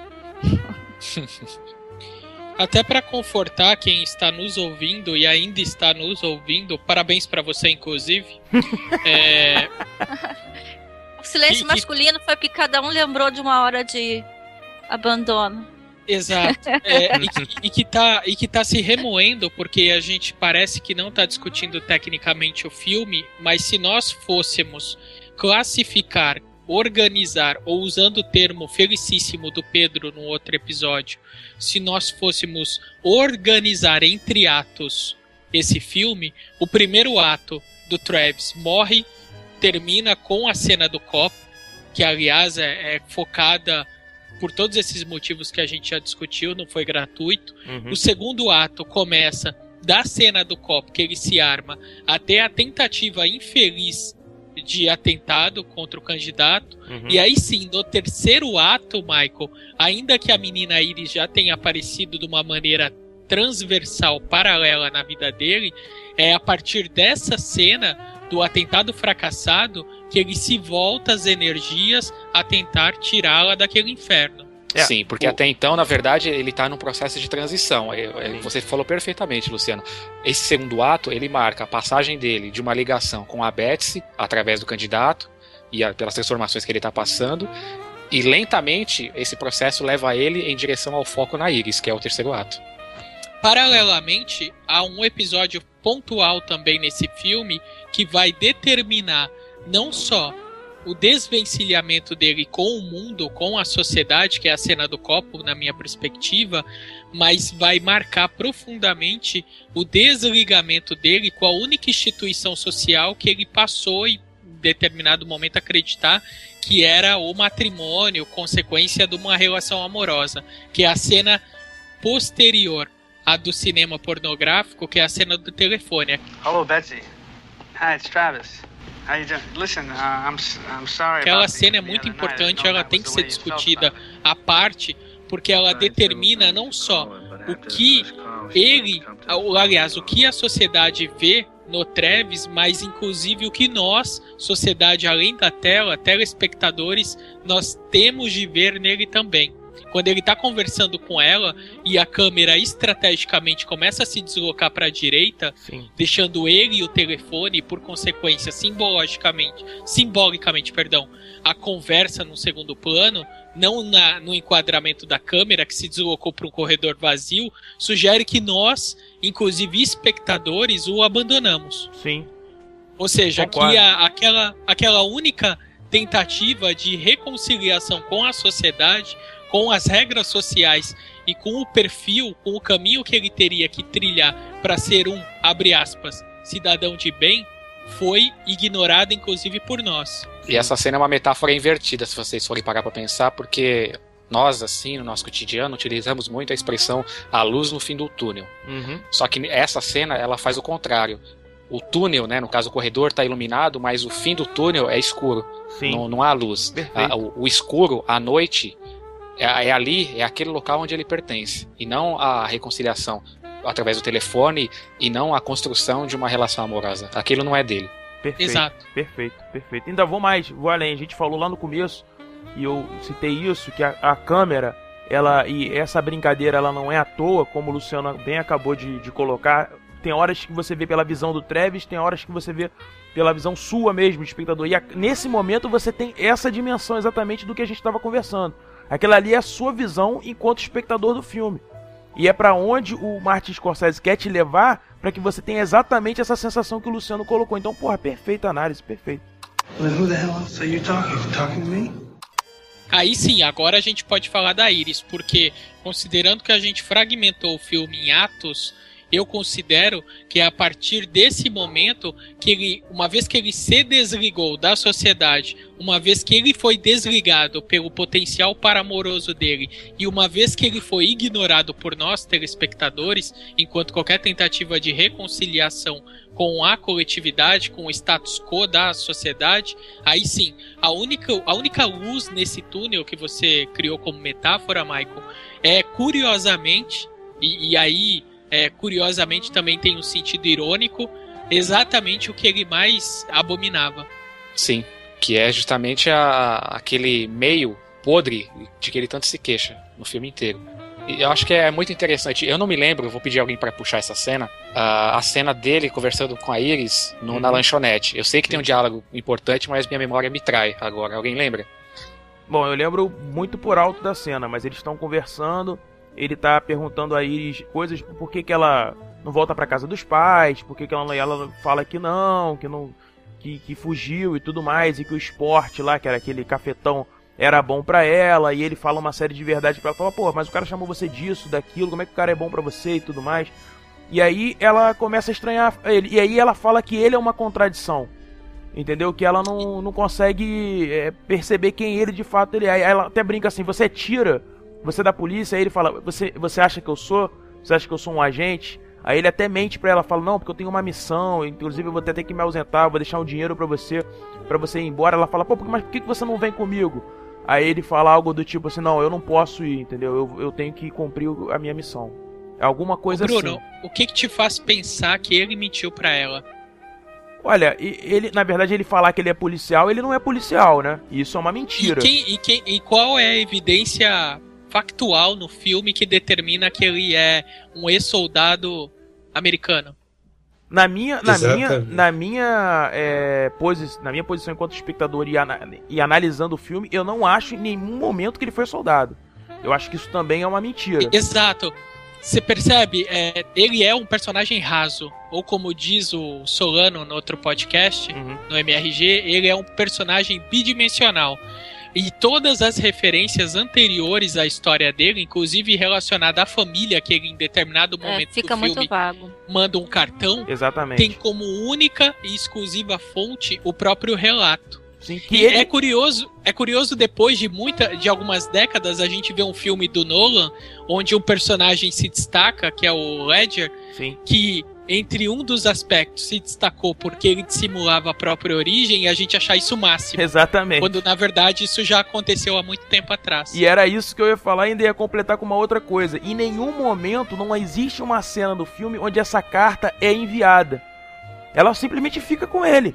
Mas vocês não Entendeu? acham que isso Então, não quer é o caso? Não, isso na o que análise. pega é que ele tá sozinho. Exa mas é isso que eu tô te falando, Eric. Mas é a por isso que solidão essa cena dele, é importante. Érica, a solidão dele abre margem para que na loucura pessoal e totalmente individual ele crie a própria história para quem quiser que seja.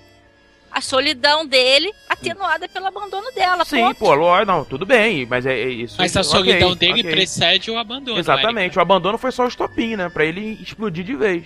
Na minha Foi opinião. um, mas é- elemento, foi um elemento importantíssimo, mas a solidão dele, de fato, já começou antes. Isso Sim. que o Luciano levantou, e que a gente andou aqui um pouquinho, esse cara, o Travis, a gente não sabe nada fora do relato dele, ele é uma grande incógnita. É isso que ele é, do começo ao fim do filme. No final do filme, ninguém pode afirmar com exatidão quem é o Travis. Exatamente, não dá pra afirmar. Não dá pra você dizer. Foi o que o Luciano falou, ele é bidimensional. Você não, você não consegue é, definir a história dele, contextualizar ele. Você não sabe se ele realmente foi um ex-fuzileiro. Que eu acho que não foi, porque se ele fosse um ex-fuzileiro cacete, ele saberia lidar com armas muito melhor do que ele fez ali. Na minha opinião, Bruno. na hora que ele tá comprando as armas, isso fica claro na minha, na minha, na minha visão, entendeu? Bruno, Oi. E Erika, três cenas pra vocês pensarem sobre isso, tá? Sobre a questão da, do, do que ele é de verdade. Quando ele vai atrás do emprego de táxi, ele fala pro cara que ele foi ao- aos fuzileiros, mas que ele foi dispensado. Uhum. Depois, ele fala numa outra situação em que ele era fuzileiro. E depois ele fala pra ela que ele é policial. Então, cara, realmente não, não, não tem como. Velho, Para. sabe qual é a parada? Vocês estão tentando. Vocês estão tentando, tipo, é, achar algum motivo pra. Não é bem motivo. Justificar Colocar o a coruja. justi- Justamente. Pronto, É Muito justamente obrigado. isso que eu tô falando. Justificar o cara e não tem que justificar, sabe por quê? Se a gente, a gente já tem certeza que a gente não consegue saber quem, é, quem ele é, ou o que ele foi, ou o que ele vai ser, qualquer coisa que seja. Você já parou pra pensar que às vezes nem ele sabe quem ele é, velho? O bicho tá tão perdido no mundo dele, ele vive tipo meio que no mundo dele, sacou? E ele não sabe nem o que ele é realmente, ele não Sim. sabe nem o que, que ele quer da vida. Você sabe como eu vou concordar contigo, Bruno? Ô Coruja. Ele é e ao mesmo tempo ele não é. Considerem que esse filme, inclusive partindo do próprio protagonista, ele é constituído por estereótipos. Uhum. O Travis é um estereótipo. Todos os personagens que ele se relaciona, as- os quais ele tem antipatia ou empatia, são estereotipados. Então o Travis é qualquer americano. O Travis é qualquer pessoa, entendeu? Sim. Que se coloca naquela condição de reclusão social, de anomia, que qualquer pessoa se colocaria. Quando o Bruno Coruja estava falando isso, e eu estava já ensaiando essa resposta, eu lembrei de um, tre- de um clipe que é do David Bowie, Uhum. que é, se eu não me engano, do final da década de 90, e o nome da música é I'm Afraid of Americans. Hum. Que é justamente é, o Bowie perseguido durante todo o clipe por um Travis.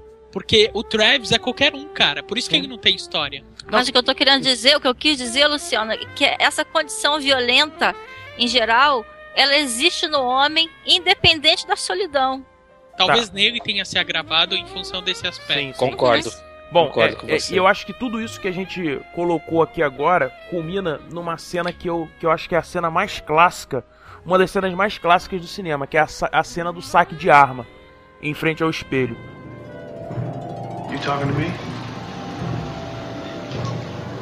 You talking to me? You talking to me? Well, then who the hell else are you talking to? Talking to me? Well, I'm the only one here. Who do you think you're talking to? Eu acho que nessa cena, que inclusive é inspirada no filme do Marlon Brando, que se chama Reflections in a GoldenEye, que é uma cena, inclusive, que ela não teria aquela fala, não teria. Quem, quem incentivou aquela fala nele foi o Scorsese. Falou, pô, o se solta, cara, improvisa, fica à vontade. E o De Niro já fazia isso nos estudos com a Stella Adler, em Nova York mesmo, que inclusive foi uma, uma das tutoras aí do Marlon Brando, é, Robert De Niro, Martin Sheen, Harvey Keitel, enfim. Ela deu aula pra uma galera, professora de interpretação do próprio Robert De Niro. Então, essa, essa cena do, do, do saque, que ele começa a falar, Are you talking to me? Caralho, puta que pariu. É exatamente isso, essa coisa de, sabe, dessa, dessa coisa que tava preenchendo a cabeça dele, que ele não sabia quem ele era. Enfim, se enfrentando em frente ao espelho. Cara, eu acho que essa cena aí, e- e tudo isso que a gente falou culmina nessa cena. Que depois disso, cara, aí é a missão que ele aceita e, e e vai embora, entendeu? Eu prefiro essa cena no Rei Leão, mas eu, tudo bem, eu aceito a sua opinião. Acho que, que é válido. Hey, who's the pig? Are you talking to me? Uh-oh, they called him the pig. Are you talking to me? Shouldn't have done that. Are you talking to me? Now they're in for it. They call me Mr.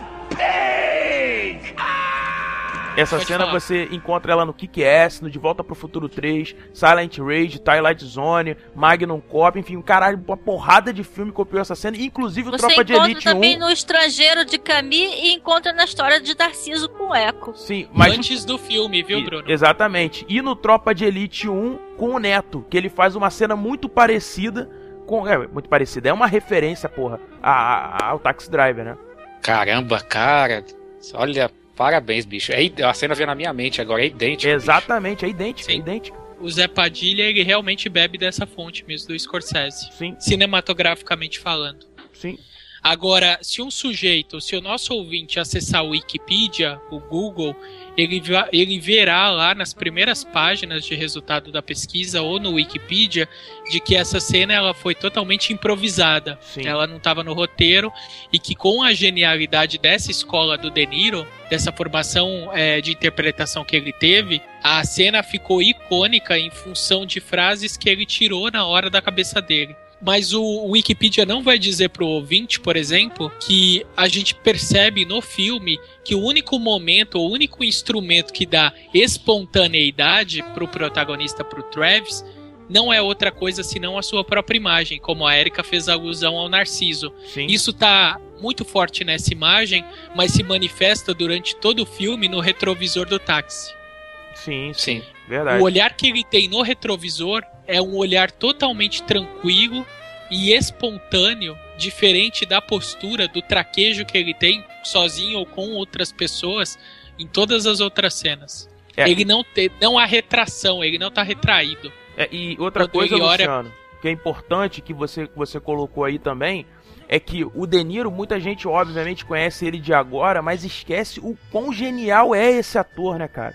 O quanto ele consegue fazer coisas que, cara, absurdas, entendeu? E hoje em dia você vê filmes com ele que você fala, caraca, é mesmo Robert De Niro? É esse cara aqui? Pessoas envelhecem. Não, mas não é só questão de, de envelhecimento, cara. Eu acho que é questão da própria, da própria escolha dos papéis, da própria questão, acho que, da atuação. Ele, ele deu uma entrevista pro Inside the Actor Studio, que você pode achar aí no YouTube a qualquer minuto, cara. E ele foi reverenciado, cara. O nego bateu palma pra ele quando foi citado o Taxi Drive, o pessoal de pé batendo palma. Quer dizer, cacete. Entendeu? É um cara que, porra, ganhou um Oscar, entendeu? E faz hoje filmes que você não entende porque, porque esse cara tá fazendo esse filme. É, o- Christian Bale, pra mim, ele repete completamente a fórmula. Sim. Sim, aquela fama dele de engordar, emagrecer, se adaptar ao personagem, mergulhar e tal. Sim, sim, sim. Mas eu acho o De Niro muito mais ator do que o Christian Bale, mas tudo bem. Bem, eu queria agora encaminhar um pouquinho a nossa conversa. Já falamos bastante sobre a questão dos personagens, o roteiro, destrinchamos de forma excelente sobre tudo isso. Mas gostaria de alguns comentários de vocês em relação aos aspectos técnicos audiovisuais. Por exemplo, a fotografia, a trilha sonora. Uma coisa que eu quero começar já dizendo, para encerrar a nosso, a nossa discussão, é se vocês, vocês repararam o uso da câmera, como que ela é feito em alguns pontos. Né? Lá no táxi, principalmente no táxi dele, mas em várias outras situações, isso para mim é proposital. O diretor ele mantém a, a câmera parada e a cena no fundo, por exemplo, as pessoas ou o- os carros, eles se movimentam. O Travis, embora tenha cenas em que a câmera acompanha o movimento dele, mas em várias ocasiões ó, parece que o Travis está parado, porque a câmera segue exatamente no mesmo ritmo dele. E no táxi isso acontece várias vezes. Além do que, um outro ponto que eu acho relevante tocar aqui, e que eu não entendi porquê, gostaria que vocês me ajudassem. Por que, que a- o diretor ele usa tanto os closes, e principalmente os closes no taxímetro? É pra mostrar que a coisa tá correndo, que não tá parada, né? Na minha opinião, isso principalmente se deve, o, Michael, pela questão da câmera ser em muitos momentos lenta. A, a- movimentação da câmera ela é lenta, entendeu? E, e isso ajuda, na verdade, eu acho que, na minha opinião, inclusive a troca que ele faz ajuda na questão de, de você conseguir botar dois níveis de narrativa. Um primeiro nível que é a- o comportamento do protagonista, tanto é que quando ele ele se movimenta ou vai na- no, no retrovisor, você vê que a câmera ela fica um pouco mais rápida, ela se agita e quando a coisa tá de fora ela fica mais lenta, sabe? A música também ajuda nesse sentido. Então, eu acho que a questão do taxímetro rodando é pra te mostrar que, olha, tá, o tempo, a coisa, as coisas estão acontecendo, entendeu? Ele tá se movimentando. Ele usa uma expressão, algumas partes do filme, que é a qualquer hora, em qualquer lugar. E é basicamente isso. Entendeu? Essa Sim. questão do taxímetro não parar, de não parar de rodar. É ele trabalhando o tempo todo, é ele vivendo o tempo todo essa solidão. Entendeu? É verdade. E tem também, acho que isso é o que, que mais chama a atenção ainda em relação à câmera, é os locais em que a câmera é posicionada. Né? Quase sempre, como a maioria das cenas é no táxi, mas quase sempre ou no banco do passageiro da frente ou no banco de trás. Sim. Você é testemunha. Exatamente, foi o que eu falei. São os dois níveis de, narrativa que ele usa, entendeu?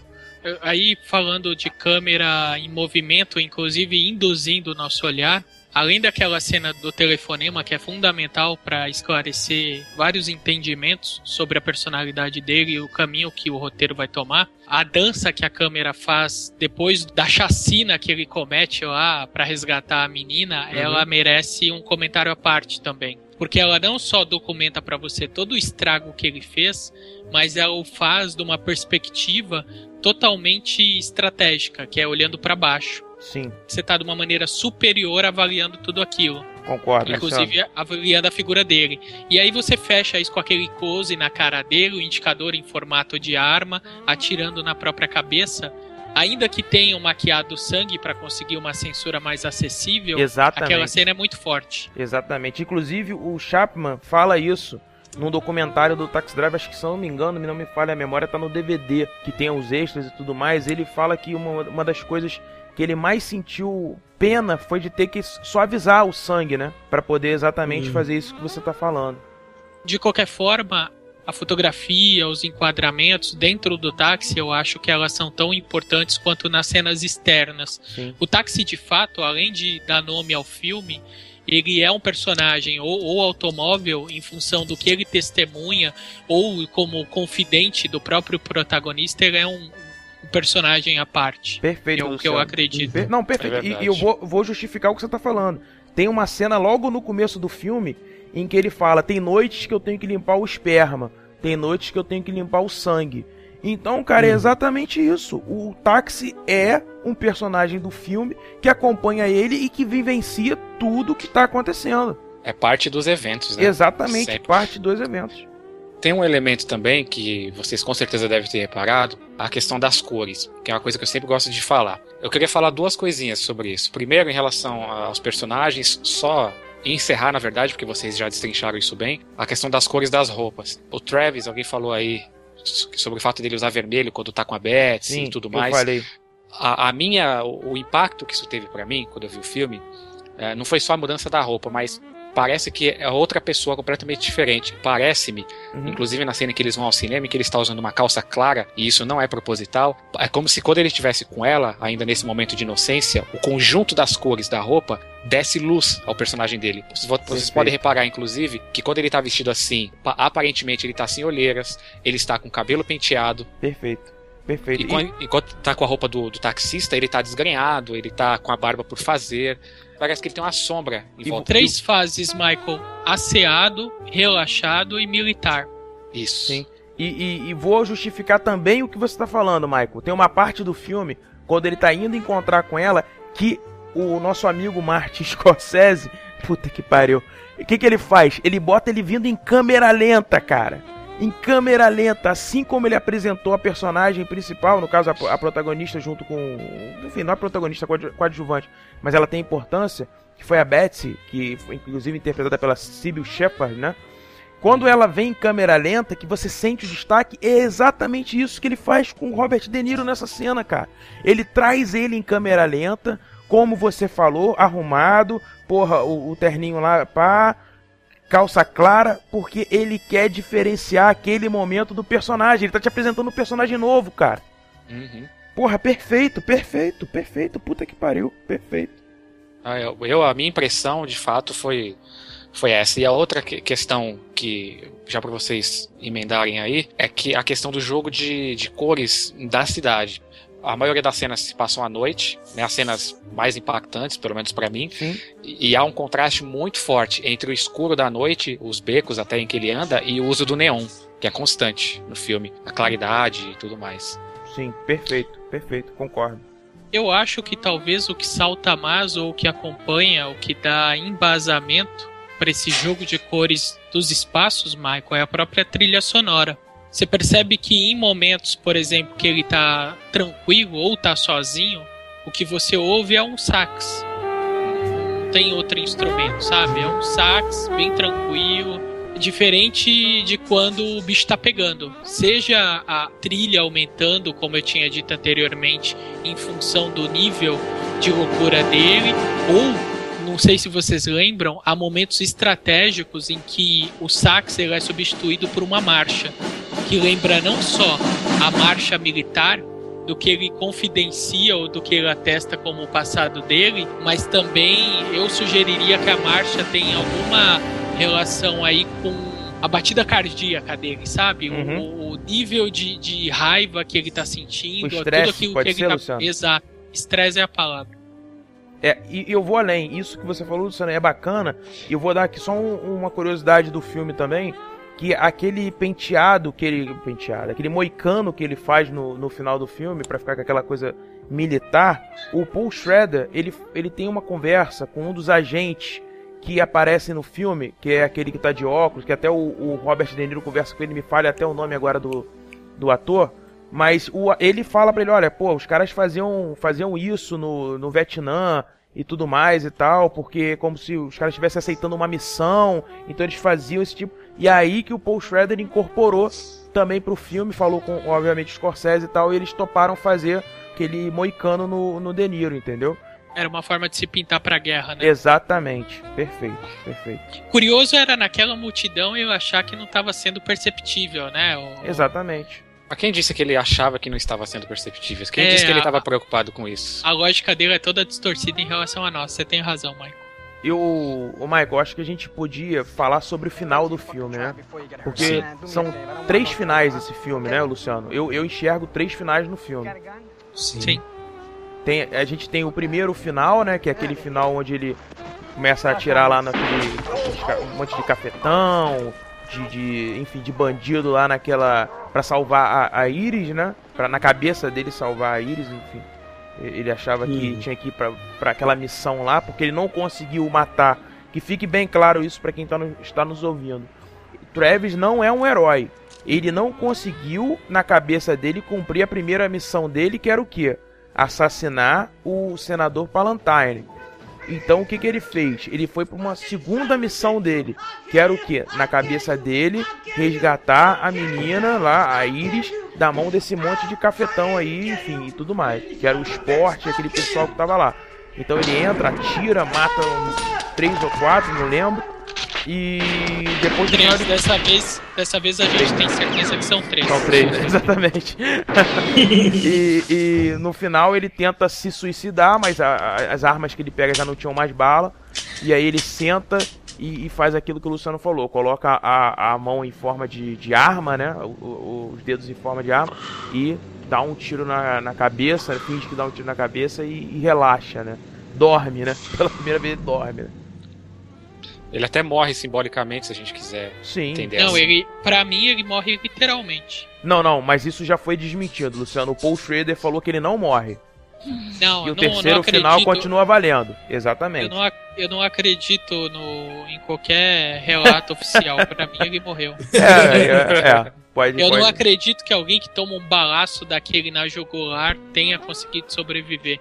Ainda que no epílogo, se é Sim. que a gente pode chamar de epílogo, ele. O Scorsese deu um puta close no pescoço dele com a marca do tiro. Uhum. É, bom, enfim. Terminado esse final, que já é emblemático por si só, né? A gente tem um, um segundo final, né? Que é aquela narração dos pais, da- do pai da Iris, se eu não me engano, né? Falando sobre a questão de ele ter libertado ela. Aí passam os jornais colocando ele como herói. Porra, que contradição do caralho, né? Enfim. É, você tem esse passeio da câmera ali sobre os papéis colados na parede, né? Enfim. Com, inclusive o original da carta, né? Que os pais deixaram pra ele, né?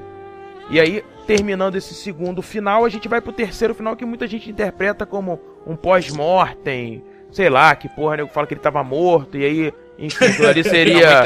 Muita, gente não é o Luciano só. Seria uma. Não, mas não é só o Luciano, não. Muita gente concorda com o que o Luciano tá falando, cara. Ouvintes, manifestem-se. por Exatamente, botem no comentário, nos comentários aí. Mas muita gente diz que aquilo ali ele já tava morto e não tem nada disso, entendeu? Que o que vale, na verdade, é o primeiro final, que ele senta lá no, no sofá e atira na cabeça. Well, who the hell else are you talking? You talking to me? Mas nesse terceiro final, que tem uma coisa super em- emblemática aí, depois do tiroteio, que as pessoas aceitam ele como herói e tudo mais, enfim, ele fica até meio deslocado ainda, você vê que ele tá meio deslocado conversando com os taxistas e tal. Ele vai, entra no táxi, e quem ele encontra no táxi? A Betsy, né? Sim. E aí, Luciano, fala um pouco, porra, só eu que falei do final, cacete. Não, eu não acredito nesse final, então eu me Tá, recuso então a beleza. falar. Aí a Betsy... Tô brincando, tô brincando. Eu acho que, pra mim, a minha perspectiva é que com aquele balaço que ele tomou, ele morre. E tanto o relato dos pais da Iris, como você disse, Bruno, quanto a- o reconhecimento dele como herói, aquele close na manchete de jornal que é a notícia intitulada que ele tinha resgatado uma menor, enfim. A- o fato dele entrar no táxi e ele se dar conta de repente, porque é o que a cena sugere, que ela está lá, que ele, ele se percebe acompanhado, isso é muito estranho. E o, o, o nível que a conversa toma, inclusive ele dando um sutil chega pra lá nela, Sim. que ela tava louca pra transar. Desculpa, Sim. Erika, ela tava louca pra transar. E. É, tem mulher no recinto, né? Enfim. Mas, ah, pra mim, Ai, tudo, gente. pra mim, pra mim tudo aquilo é um lapso, sabe? Tipo a vida, quando é, aquela, aquele clichêzão de quando você tá morrendo, a vida passa diante dos seus olhos. Sim. Aquele, aquela é uma consequência pra mim idílica do que ele gostaria como final da vida dele, que na minha perspectiva não aconteceu. Por Concordo. mais que o, o roteirista diga, produtor ou o próprio diretor, que de fato o final real é o que se passa antes dos créditos do filme, eu quero acreditar, ou eu prefiro acreditar que muito mais poético e muito mais coerente, tanto biologicamente quanto até na plasticidade cinematográfica, o ideal seria que ele tivesse como uma- um bom mártir morrido no resgate da menina e que tudo aquilo fosse uma fama que não teria ido além da cabeça dele. Sim, sim, sim, concordo. sido um Inclusive, final muito mais fantástico. É, inclusive o Sim, terceiro sim. final é aquele final cinematográfico pra caralho, né? Toda a tradição do cinema hollywoodiano tá nesse terceiro final. Você tem a mulher Cê frágil, indecisa, que é aquele personagem que, porra, não se, se identificava com o herói, que não era capaz de compreender ele, mas aí é colocada diante dele novamente. E aí todos agora, que como reconhecem o mérito dele como herói, né? Aí ela, não, agora eu te. Agora, eu, agora ela tá querendo que ele fique com ela, que ela tá com um sentimento de culpa, e ele, muito pelo contrário, tá totalmente seguro, confiante lá e já nem dá bola pra ela e também já não enxerga ela como aquele anjo, né, do começo do filme, né? Ainda falando sobre referência, não só nessa cena, tem algumas que, por exemplo, vocês percebem que tem uns planos bem demorados. Sim. A cena do sangue, que a cena que a câmera passeia pelo teto, é uma delas. Mas existem outras. Esses planos demorados, mas principalmente essa cena final do diálogo dele, do Travis com ela no táxi, Uhum. isso me lembra muito os filmes do Godard. E é- Sim. sabe esse clima, principalmente nessa cena, esse clima no ar, Pra sabe? caralho. sim. meio as coisas meio é, ditas e não ditas, Sim. enfim, a câmera fixada, isso isso é Godard puro, Não, eu o, acho. o final, inclusive, em que ela fala assim, quanto deu a corrida? Ele só olha pra ela e com, aquela cara de, de caralho, a cara que ele faz pra ela é um negócio muito foda, cara. É muito foda. É como se ele estivesse metralhando ela ali de primeira. Ele fala, não, até a próxima. E sai com o carro assim, caralho, que porra perfeita, cara. E aí depois, Essa, depois essa cena não pode ser real porque ela destoa de todas as cenas ao longo do filme, cara. cara, aí foi, o que- foi o que eu falei. Mas o filme, cara, todas as É cenas do, do interpretação filme pra caralho, destoam né? de todas as outras, cara. Eu não acho impossível. O Aí- filme, ele, ele é aberto o suficiente. Mas você. aí, Luciano, você tem a volta pro começo. Você lembra? O final do filme não é, não é esse, não. O final do filme é ele olhando no retrovisor de novo e vendo alguma coisa que a gente não vê o que é. E ele com aquele olhar assim de caralho, como se estivesse explodindo de novo. Ou, O ou seja, barulho, o barulho estranho. o barulho Exatamente, estranho. exatamente. Então, pra mim, fica claro o seguinte, cara. Que ele não. Ele, esse negócio de, de herói, de acabou o conflito, porra nenhuma. Entendeu? Ele tá pronto pra, pra guerra de novo. Entendeu? Que ele tá pronto de, explo- de explodir a qualquer momento. Entendeu? A Cara, missão se você, dele não se tem você fim. fa- Isso, se- mas se vocês falarem que, é o- que isso tem a ver com o dia da marmota, eu mando um vírus pra vocês agora. Não, não, eu não acho que tem a ver com o dia, o dia da Eu marmota. queria não. fazer uma parte que se a vitrola dele não tivesse quebrada, talvez não tivesse acontecido isso com ele. É verdade. É, verdade. É, a missão dele, de Ou fato. seja, ele tem não tinha válvula de escape nenhuma, porque existem válvulas de escape saudáveis. Ouvir música, arte em geral. Luciano, eu Nem te pergunto o seguinte. Sim, Érica. Posso, posso te fazer uma pergunta, Luciano? Pode, deixa eu pegar a cola aqui. Vamos primeiro. lá.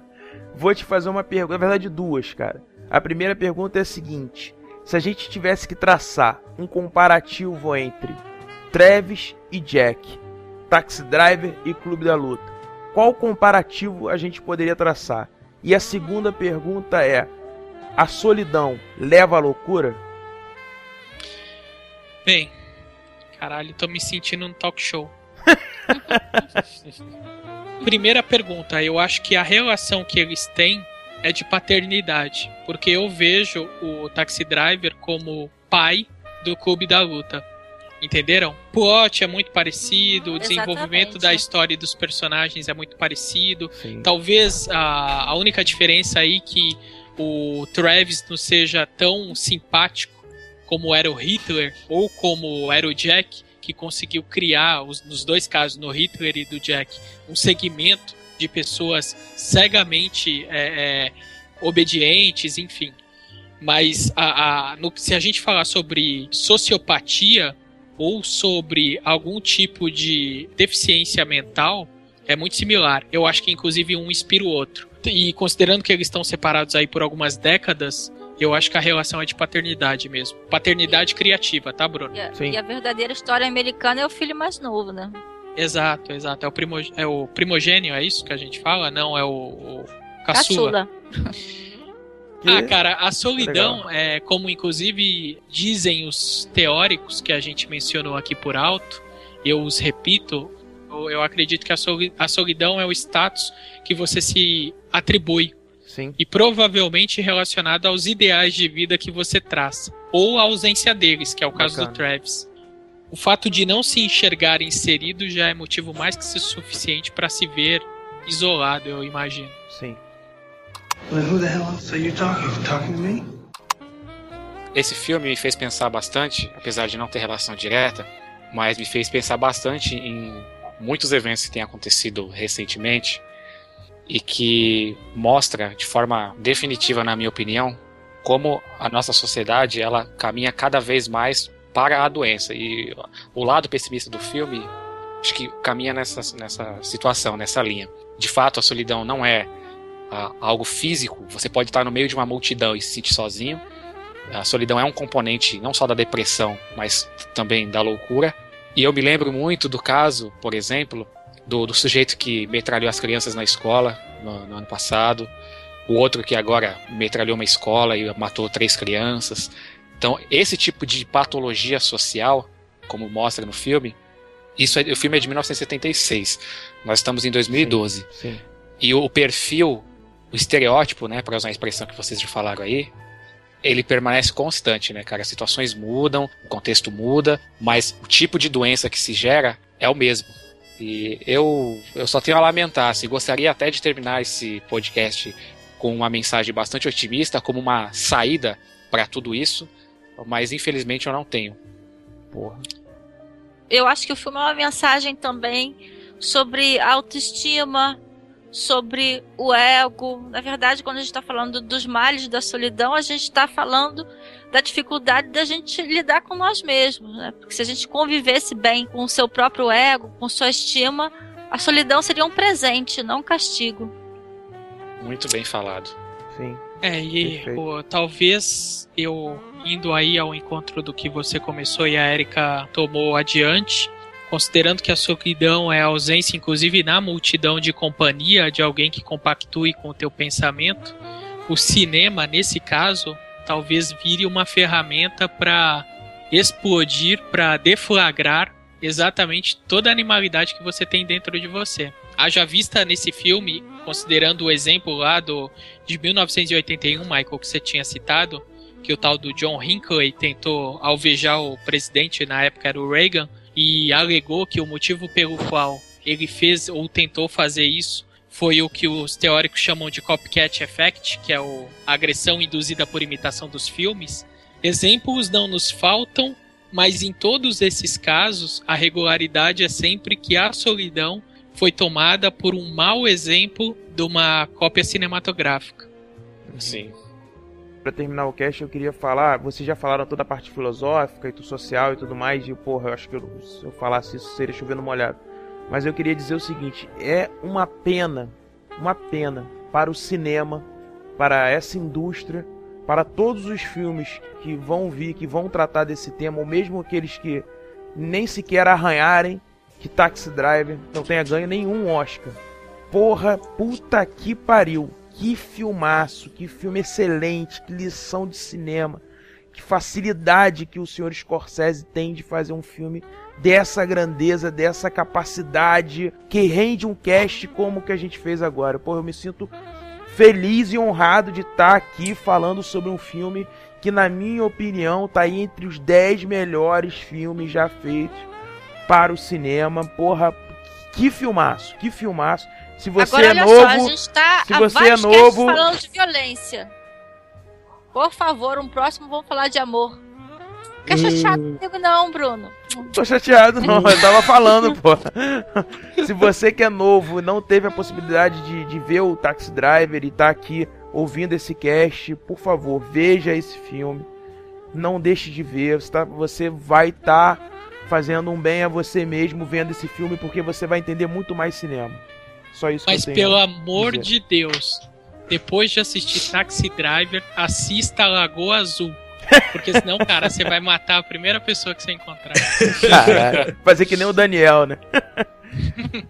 Pô, eu não sei se, se assim, se eu eu acho que eu vou falar um pouco em cima do que o Bruno falou aí, que eu acho realmente, eu concordo que é uma pena ele não ter ganhado nenhum Oscar, sacou? Mas eu acho que assim, é, para pra pensar na realidade, assim, a questão da a birra que teve a academia, né, com, com o Scorsese desde, desde esse filme, que eu acho que é meio aquela situação assim, você vai premiar uma coisa que, você não queria passar pro mundo, você não quer mostrar pro mundo. Porque assim, quem quer, quem quer, quem vai concordar e quem vai querer que o mundo inteiro veja que a realidade das ruas de Nova York, as ruas de Manhattan ali, onde o filme se passa, né, realmente é aquela ali, entendeu? Eu acho que realmente foi uma grande birra aí e é uma coisa que eles deveriam se arrepender de não ter dado nenhum prêmio para o Taxi Driver, que realmente é um filmaço. Quem não viu tem que assistir, porque esse é um dos filmes assim que você não pode deixar de assistir, entendeu? Com certeza é isso. Sabe o que eu acho, Coruja? Hum. Vou, vou falar aqui, vai parecer uma grande heresia pra quem trabalha com cinema e tudo. Mas na minha opinião, o Oscar perdeu muito mais sem o Taxi Driver do que o, o Taxi Driver perdeu sem o Oscar. É verdade, Porque. Sim, sim. é um filme que transcende qualquer premiação. Só Um último recadinho. Cada Hum. filme de violência que vocês assistirem, assistam 10 filmes de Frank Capra depois. Nossa. eu, eu achei que você ia falar 10 Ave Marias e 10 Pai Nossos. Não. eu achei que ia ser tipo a penitência. Eu assisti, eu assisti 10 vezes o Lagoa Azul, achei que ia falar.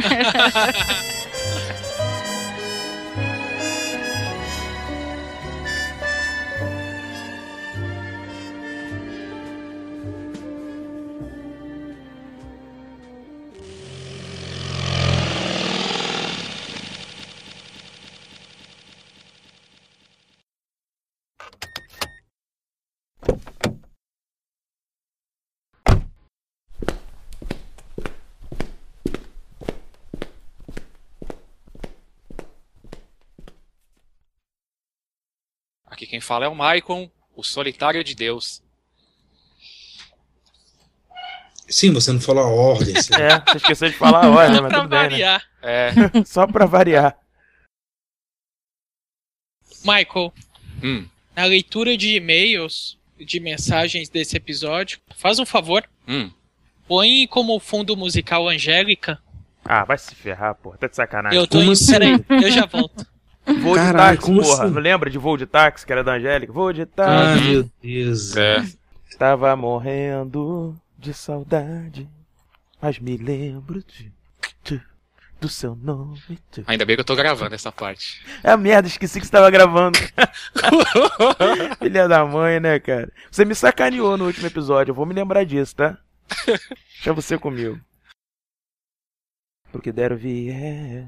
Hey. Ah, mas o Bruno tá bem musical hoje. Tô, tô, hoje Ele tá querendo que musical. todo final de episódio você coloque uma palhinha. Agora é a hora do Bruno Costa cantar, né?